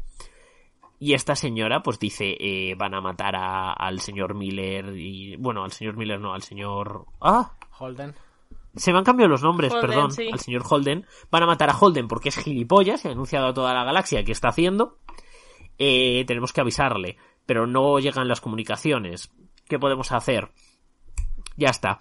Bobby, montate en la corbeta, que me vas a llevar a G... no sé, a G6. A alcanzar a esa nave para que no les disparen porque una representante de la ONU está dentro de la nave de eh, ese señor, entonces no van a poder disparar. acaban reuniéndose las dos historias aquí. O sea, mm, Holden recibió un mensaje de esta señora diciendo, a ver, gilipollas, que te van a matar, ven a recogerme en este punto ya mismo, porque si no vais a morir todos. Y aquí es donde eh, tanto Bobby como Basarala se unen a la party. Basarala desde esa nave puede comunicarse con el resto de, de la galaxia y entonces pues puede empezar a hacer politics eh, y Bobby se integra bastante bien dentro de la nave, porque son todos unos mataos y ella en el muy muy en el fondo es una mata igual que ellos. Entonces encaja muy rápido y muy bien. Y aquí eh, se acerca la batalla que no le gustó a Nami, creo. Eh, es una apuesta lo que ha hecho Basara, decir, porque voy a estar aquí no van a disparar. Y el, el señor de la marina que lleva esa flotilla dice, señora, porque usted crea. Entonces Basarala lanzó una comunicación a la Tierra y a Marte diciendo Están dando un golpe de Estado. Me van a matar. ¿Por qué? Porque estamos intentando detener un arma. un arma super chunga hecha con la protomolécula que destruyó la estación espacial y hay un grupo de gente de la Tierra que la está desarrollando. Se hace un Holden. Llegan los marcianos. Sí. Y, y el capitán Holden está de mi parte. Y todo el mundo en plan, a ver, es una política, pero Holden está de su parte. Y Holden es, es, sincero hasta ser tonto. Entonces, los marcianos se ponen de parte de esta señora, gran parte de la Tierra empieza a dividirse en bandos para saber a quién están ayudando y a quién no. Y eh, se hace una pequeña primera batalla donde esta gente de, de la Tierra va detrás de detrás del Rocinante e intentan golpear al Rocinante hasta que llegan los marcianos y les golpean a ellos. Consigue salir la mayor parte de la gente viva y ese grupo de la flotilla de, de Marte que pide refuerzos junto con Holden eh, van a Io y la facción de la Tierra que apoya a, a Pasarala también va para Io a destruir esa cosa porque esa cosa no, no puede salir de ahí. Simplemente no es factible. Es demasiado el lío que puede provocar. Y en la órbita de Io se encuentran las tres facciones. Un grupo de la Tierra que no está del todo claro de qué parte va. Hay un montón de, de hecho, eh, de, juegan con la idea de, va a haber un montón de fallos inexplicables en los próximos minutos en las naves de la Tierra, porque no saben si quieren disparar o no a ese otro trozo de la Armada de la Tierra. Y los marcianos están a tope. Los marcianos están diciendo, esa cosa la van a utilizar contra nosotros, vamos a destruir estos monstruos, vamos a destruir esta instalación y no estamos bombardeando la superficie porque tenemos algo de buena fe y esta gente ha dicho que hay que rescatar a niños ahí abajo. Lo cual les da muchos puntos a los marcianos, tubiones, son majetes durante este libro. Van a empezar como las hostilidades aquí y desde el laboratorio de Io lanzan, lanzan las armas estas, lanzan estos bichos que no necesitan respirar y les importa un carajo el vacío del espacio. Y uno de los bichos se acaba colando en una de las naves, pero en la nave capital de la facción mala de la Tierra. Automáticamente esa facción se rinde, porque ya lo han perdido todo. Ponen en cuarentena esa nave y nadie quiere salvar a... Nadie quiere tener nada que ver con esa nave y eh, la, la, Armada de Marte se tiene que ir a perseguir a los bichos, eh, los protobichos estos que han lanzado, porque los han lanzado en dirección a Marte. Entonces, como eso caiga en un planeta, el planeta se va a tomar por culo automáticamente, probablemente. Y ahí empieza el, nuestro capitán, James Holden, se va a... dice, tenemos que destruir la nave, la nave que ha sido infectada con este bicho porque van a empezar a generar zombies, los zombies van a extender el este y vamos a tener un espacio, o sea, otro incidente como la estación de Eros. Y él coge una pistola, un traje antirradiación y dice, let's a fucking go, voy a jugar Resident Evil. Voy a jugar Death Space, de hecho. O sea, es literalmente Death Space lo que, lo que ese señor se propone a, a funcionar. Mientras que el resto del equipo, eh, Amos, Bobby, Prax eh, bajan para rescatar a los niños, porque los niños. Y este es el momento donde no comprendo qué cojones pasa con Marte, ¿vale? Porque hay naves que se quedan vigilando desde órbita tanto la nave infectada como el laboratorio. Y te dicen que hay marines de Marte que, que los han bajado a la superficie del planeta para mantener el laboratorio en cuarentena. Pero esta gente entra sin ayuda de la gente de Marte, porque ellos no se meten en el laboratorio for no fucking reason. Eh, Bobby con la armadura eh, llega hasta la puerta, les dice, vosotros entrad. Y se da la vuelta porque hay uno de esos bichos, curiosamente hay uno que no han lanzado, que han dejado suelto en la puerta, en plan... Porque sí. Y tiene como su combate de boss, que me parece estúpido y no tiene sentido y por qué cojones el resto de la Armada de Marte no la está ayudando. No lo comprendo. Pero tiene como su combate de boss, mientras Amos y Prax se abren paso eh, creo que tienen como medio tiroteo y al final la gente de seguridad dice fuck it, estamos muertos igual y ni siquiera lo intentan y acaban encontrándose con el doctor que secuestra a los niños y la señora que secuestra a los niños.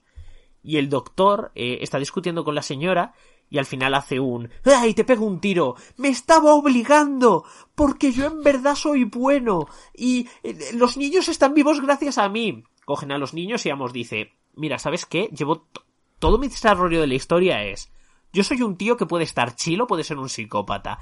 Hazle daño a los niños y te toca la parte de psicópata, ¿vale? Pues Cero fucking chill, Amos le pega un tiro y dice, vea, púderte en el infierno, gilipollas. Y se llevan a los niños de allí. Y misión cumplida. En verdad, todo este trozo es como muy fácil. Y raro. Pero... Nice. Mientras tanto, eh, Holden se encuentra, pero nada más bajar además, en plan, eh, hay una grieta en el reactor de, en el reactor nuclear de, de la nave, entonces hay, eh, hay radiación extendiéndose por toda la nave, y se encuentra a un, a un tipo, pues justo, en plan, eh, en los casilleros, en, en como Sí, en los casilleros que hay según entra la nave se encuentra un mecánico que se quedó encerrado ahí. Y se metió en un casillero y dijo, yo aquí estoy seguro. Y el tipo dice, no, no, yo te acompaño, venga. O sea, al principio dice, ¿tú qué coñones eres? No sé qué, muy en pánico. Eh, pero al final le acompaña por la nave. Y todo está todo bien, todo está bien, hasta que llegan al comedor y en el comedor hay la de rezombies. Pero estos zombies son zombies evolucionados, han subido de nivel respecto al primer libro y parecen más inteligentes, pero no demuestran serlo tampoco. O sea, se libran un poquito de ellos, llegan al puente y en el puente se encuentran a el general, el general malo. Le llamo general malo. Es el, el señor que se, en teoría no debería de tener flota, pero como el otro era un espía, pues sí que consiguió retener sus fuerzas. Y ves al tipo diciendo, eh, no podéis desactivar la nave porque si voléis la nave por los aires y provocáis la fusión del núcleo, eh, vais a morir instantáneamente y yo lo sé todo, yo puedo ayudaros, no sé qué, no sé cuántos, llevadme con vosotros. Holden le mira y dice, lol, la Mao, y le pega un tiro. En plan, se la, se la pela todo. Dice, tú no deberías de salir vivo de aquí, ergo tú te vas a ir al puto hoyo. Y el mecánico, en, en el momento en el que Holden está ya diciéndole a, a Naomi, oye, que me voy a morir, que, que esto no tiene cuenta atrás, que cuando toca destruir una nave con el botoncito este amarillo es que va a volar instantáneamente por los aires para que no sea capturada. El mecánico ahí es cuando mira a, Holden y le dice, a ver, tengo, hay una putada, hay una putada enorme. Eh, cuando estábamos peleando con los zombies, mi traje se ha roto. Y mi traje se ha roto y, y estoy muerto. O sea, lo menos que puedo hacer es volarme por los aires antes de que me transforme en una de esas cosas. Y Holden le mira así con carita triste y dice, tío, lo siento muchísimo. Ojalá haberte ayudado. Y se va, se larga, en plan todo lo rápido que puede. Naomi, no voy a negar que esa señora no lo dijo por chat, pero tenía que estar en plan que le jodan al mecánico. Sí, se salva. Y vuelve, vuelve a su nave, vuela la nave por los aires, la parte de la flota de Marte está viendo por dónde van a ir los bichos y el incidente acaba se han salvado a los niños, todo el mundo es feliz, se hace como una retransmisión en, en vivo de todo está bien. Y Prax empieza a pensar, eh, como una semana más tarde, que están descansando en la órbita de, de la Tierra, plan como héroes, de todo está bien. Basarala ha ascendido, porque el anterior tipo, por, por, más por listo que por inútil, dijo, eh, han intentado dar un golpe de estado y la secretaria Basarala es la señora que ha puesto cara al, al, lado bueno de la historia, pero no el lado bueno fascista, you know. lo arreglan más o menos todo. La señora dice, voy a estar muchísimo tiempo, muchísimo tiempo. Ya de aquí no me jubilo, esto es horrible. Y cuando todo parece que va bien, de Venus sale un leviatán gigante, remonta el espacio y se va a Peteto saber dónde. Y se queda toda Tierra, Marte, todos los que estuvieran mirando con cara de gilipollas momentos después de que eh, los bichos estos atravesaran el cinturón y el gobierno del cinturón volara todos y cada uno de esos bichos por los aires. Que se iban a estrellar contra el sol y daba igual, pero era una demostración de fuerza de mm, nosotros tenemos un arsenal lo suficientemente grande como para defendernos. Lo cual complicó otro poquito las cosas. Yes.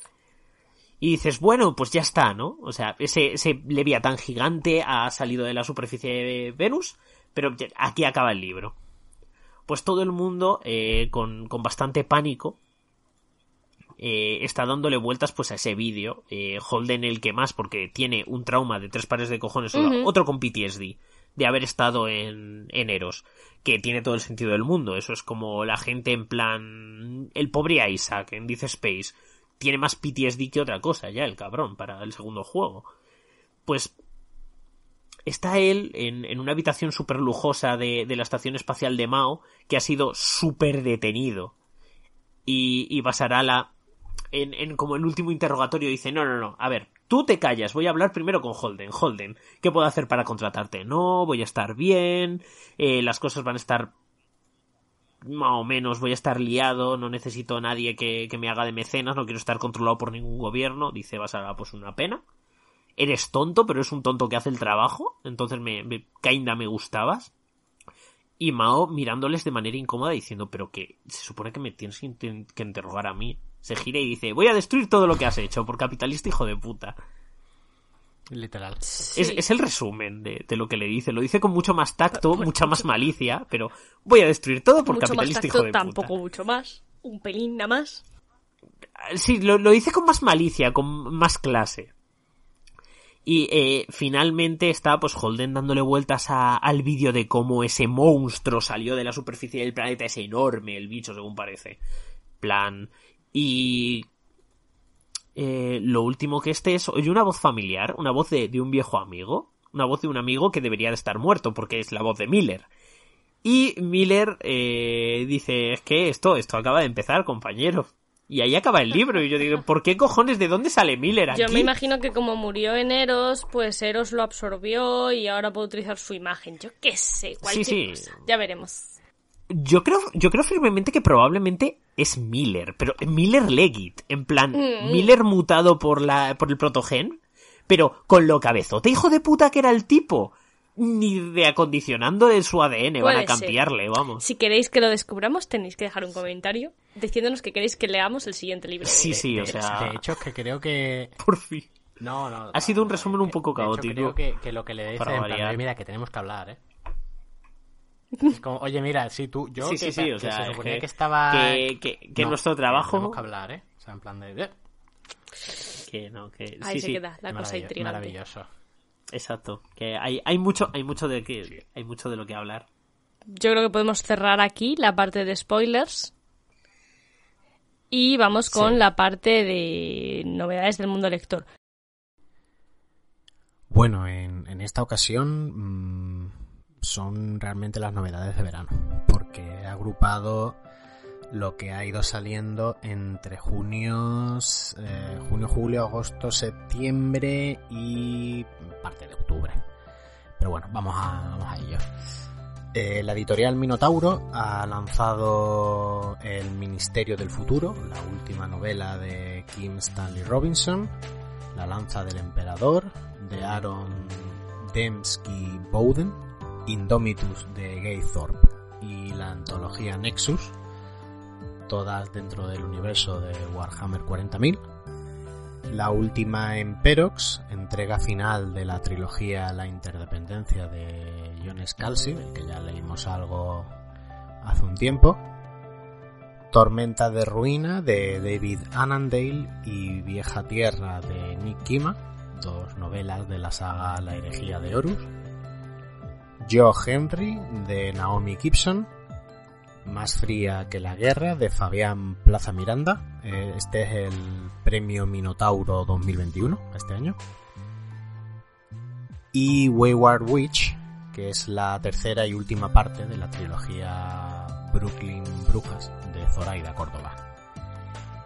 En el apartado de reediciones tenemos De la ceniza volverás y Cementerio para lunáticos de Ray Bradbury. Laberinto de muerte, Esperando el año pasado, El hombre en el castillo y Doctor Blood Money o Cómo nos las apañamos después de la bomba de Philip K. Dick. La mano izquierda de la oscuridad, Los desposeídos, una edición completa ilustrada de los libros de Terramar, que la verdad es que tiene que ser una preciosidad, pero también enorme para leer en la cama, tiene que ser bastante incómodo. Y Los Dones, que es el primer volumen de la trilogía Anales de la Costa Occidental, todos estos libros de Úrsula Caleguín. Cuchillo de Sueños y La Tormenta, los volúmenes undécimo y duodécimo de la Rueda de Tiempo de Robert Jordan, Rebelión en la Granja en 1984 de George Orwell, El fin de la infancia de Arthur, Arthur C. Clarke, Las hijas de Tara y el libro de los portales de Laura Gallego, y la edición 40 aniversario de Cuentos inconclusos de Númenor y la Tierra Media de Tolkien. Pasamos a Nova, que ha editado Proyecto Hail Mary de Andy Weir, Sostener el cielo de Cixin Liu. Y las ediciones ilustradas de El Imperio Final y El Pozo de la Ascensión. Las dos primeras entregas de la saga Nacidos de la Bruma de Brandon Sanderson. Editorial Cerbero ha publicado Soñadora de Acero de Alfred Almasi, La caza del último ojáncano de G.G. La Presa, G de, de G, no de risa. La hija de la bruja de Yolanda Camacho y la colección de relatos Exilium Primer Impacto. Nocturna Ediciones, por su parte, editado Los dones de la muerte de Raquel Brune y Alba Oscura, la última novela de la trilogía Crónicas de la Nunca Noche de J. Christoph. Sportula ha publicado la ciencia ficción de Isaac Asimov, un ensayo, un premiado ensayo de Roberto Martínez. Y por último, Insólita Editorial cuenta como novedades con Brujas de Arena de Marina Tena Tena y así se pierde la guerra del tiempo de Amar el Mokhtar y Max Gladstone, una obra ganadora en la categoría de novela corta de los premios Hugo, Locus y Nebula de 2019. Bueno, y estas han sido las novedades del mundo lector, que han sido bastantes. Y pues nada, ya solo queda decir cuál es el libro que vamos a leer eh, para el próximo programa, que además eh, hemos retrasado un poco este para poder leer ese que sale ahora en castellano, que es, Sergio. se viene, se viene. Se, viene. Lo digo, lo digo, lo digo. Dilo, dilo, dilo tú, dilo tú. Pues vamos a seguir leyendo la tumba sellada. Segundo libro, Harrow la novena. Lesbianas negrománticas espaciales, ¿no ves? Vamos. Yes. Que seguramente cuando esto esté publicado ya se haya publicado justo unos días antes el, el libro, el libro en. Tiene que estar al caer, ¿verdad? En plan. Sí, sí, sí creo que sale la el semanita que viene, de hecho, el jueves que viene. Claro, pero seguramente esto se publique mm, después. Bueno, no lo sé pues porque. Este, esta semanita sí se publica mm, el martes que viene. Yes. Pero en plan. Y pues eso. Vamos a seguir esa. Además, aprovechamos que es octubre, que se hace lo del Leo Autora Soct. Eh, pues lo juntamos todo, el seguir la saga, que nos moló mucho, con el hecho de leer autoras y con el hecho de que es eh, Spooky Season Y ese libro va de mm, cadáveres y esqueletos, negromancia. Spooky, Scary Skeletons. ¿Siguen, ¿Sigue el remix de Tombstone aún? ¿O lo tiraron? No tengo ni la menor idea. No lo sé. Pero yo siempre he escuchado la misma canción del señor bailando y no sé. Yo creo que es la misma. En fin. Bueno, vamos a despedirnos. Lo dejamos por hoy. advertir que no sabemos cuándo va a salir esto, ¿eh? O sea, cuándo va a salir mm, el, de Arrow. Eh, que es un libro nos Gusta, nos gusta dejaros ahí el, sufriendo. Es, un señor libro, no es una novelita que te leas en tres ratos. Bueno, lo mismo es el de Sergio, sí, te lo lees en tres ratos, pero... Bueno, A ver, sí, yo he, de confesar que este libro me lo he reventado de, prácticamente una sentada. En 24 horas eh, empecé el libro y acabé el libro. Tengo un problema. Nice. Método de lectura. Luego, claro, leo los, leo los nombres mal. Claro, es que, es que el problema de leerlo rápido es que lees los nombres un poco así. A ver, es que lo leí mal la primera vez. una vez lo he leído mal la primera vez. Cabote lo leí mal la primera vez y aún así sigo pensando en él tal como lo leí mal. Ya, a ver, a ver hay, nombres que se prestan a leerlos y mira, mal, Y mira que el puñetero autor se para y dice, no, no, se pronuncia así. Sí, pero te lo dice en el segundo libro a mitad, cuando tú ya se, te ha hecho se dice caldo. Se te ha hecho pozo ya el nombre. Bueno, eh, el caso. Mm, nos despedimos hasta el próximo programa y que lo paséis muy bien mientras tanto. Hasta luego. Adiós. Segunda Lectura es un programa de la trastienda. Puedes encontrar nuestros programas en YouTube, iBox, Twitch y Spotify. Para estar al tanto de todas las novedades, síguenos en Twitter como arroba seglectura y arroba la trastienda ofi. Además, puedes apoyarnos económicamente suscribiéndote a Twitch a través de nuestro coffee llamado La Trastienda o convirtiéndote en patrón a través de nuestro Patreon. Muchas gracias y hasta el próximo programa.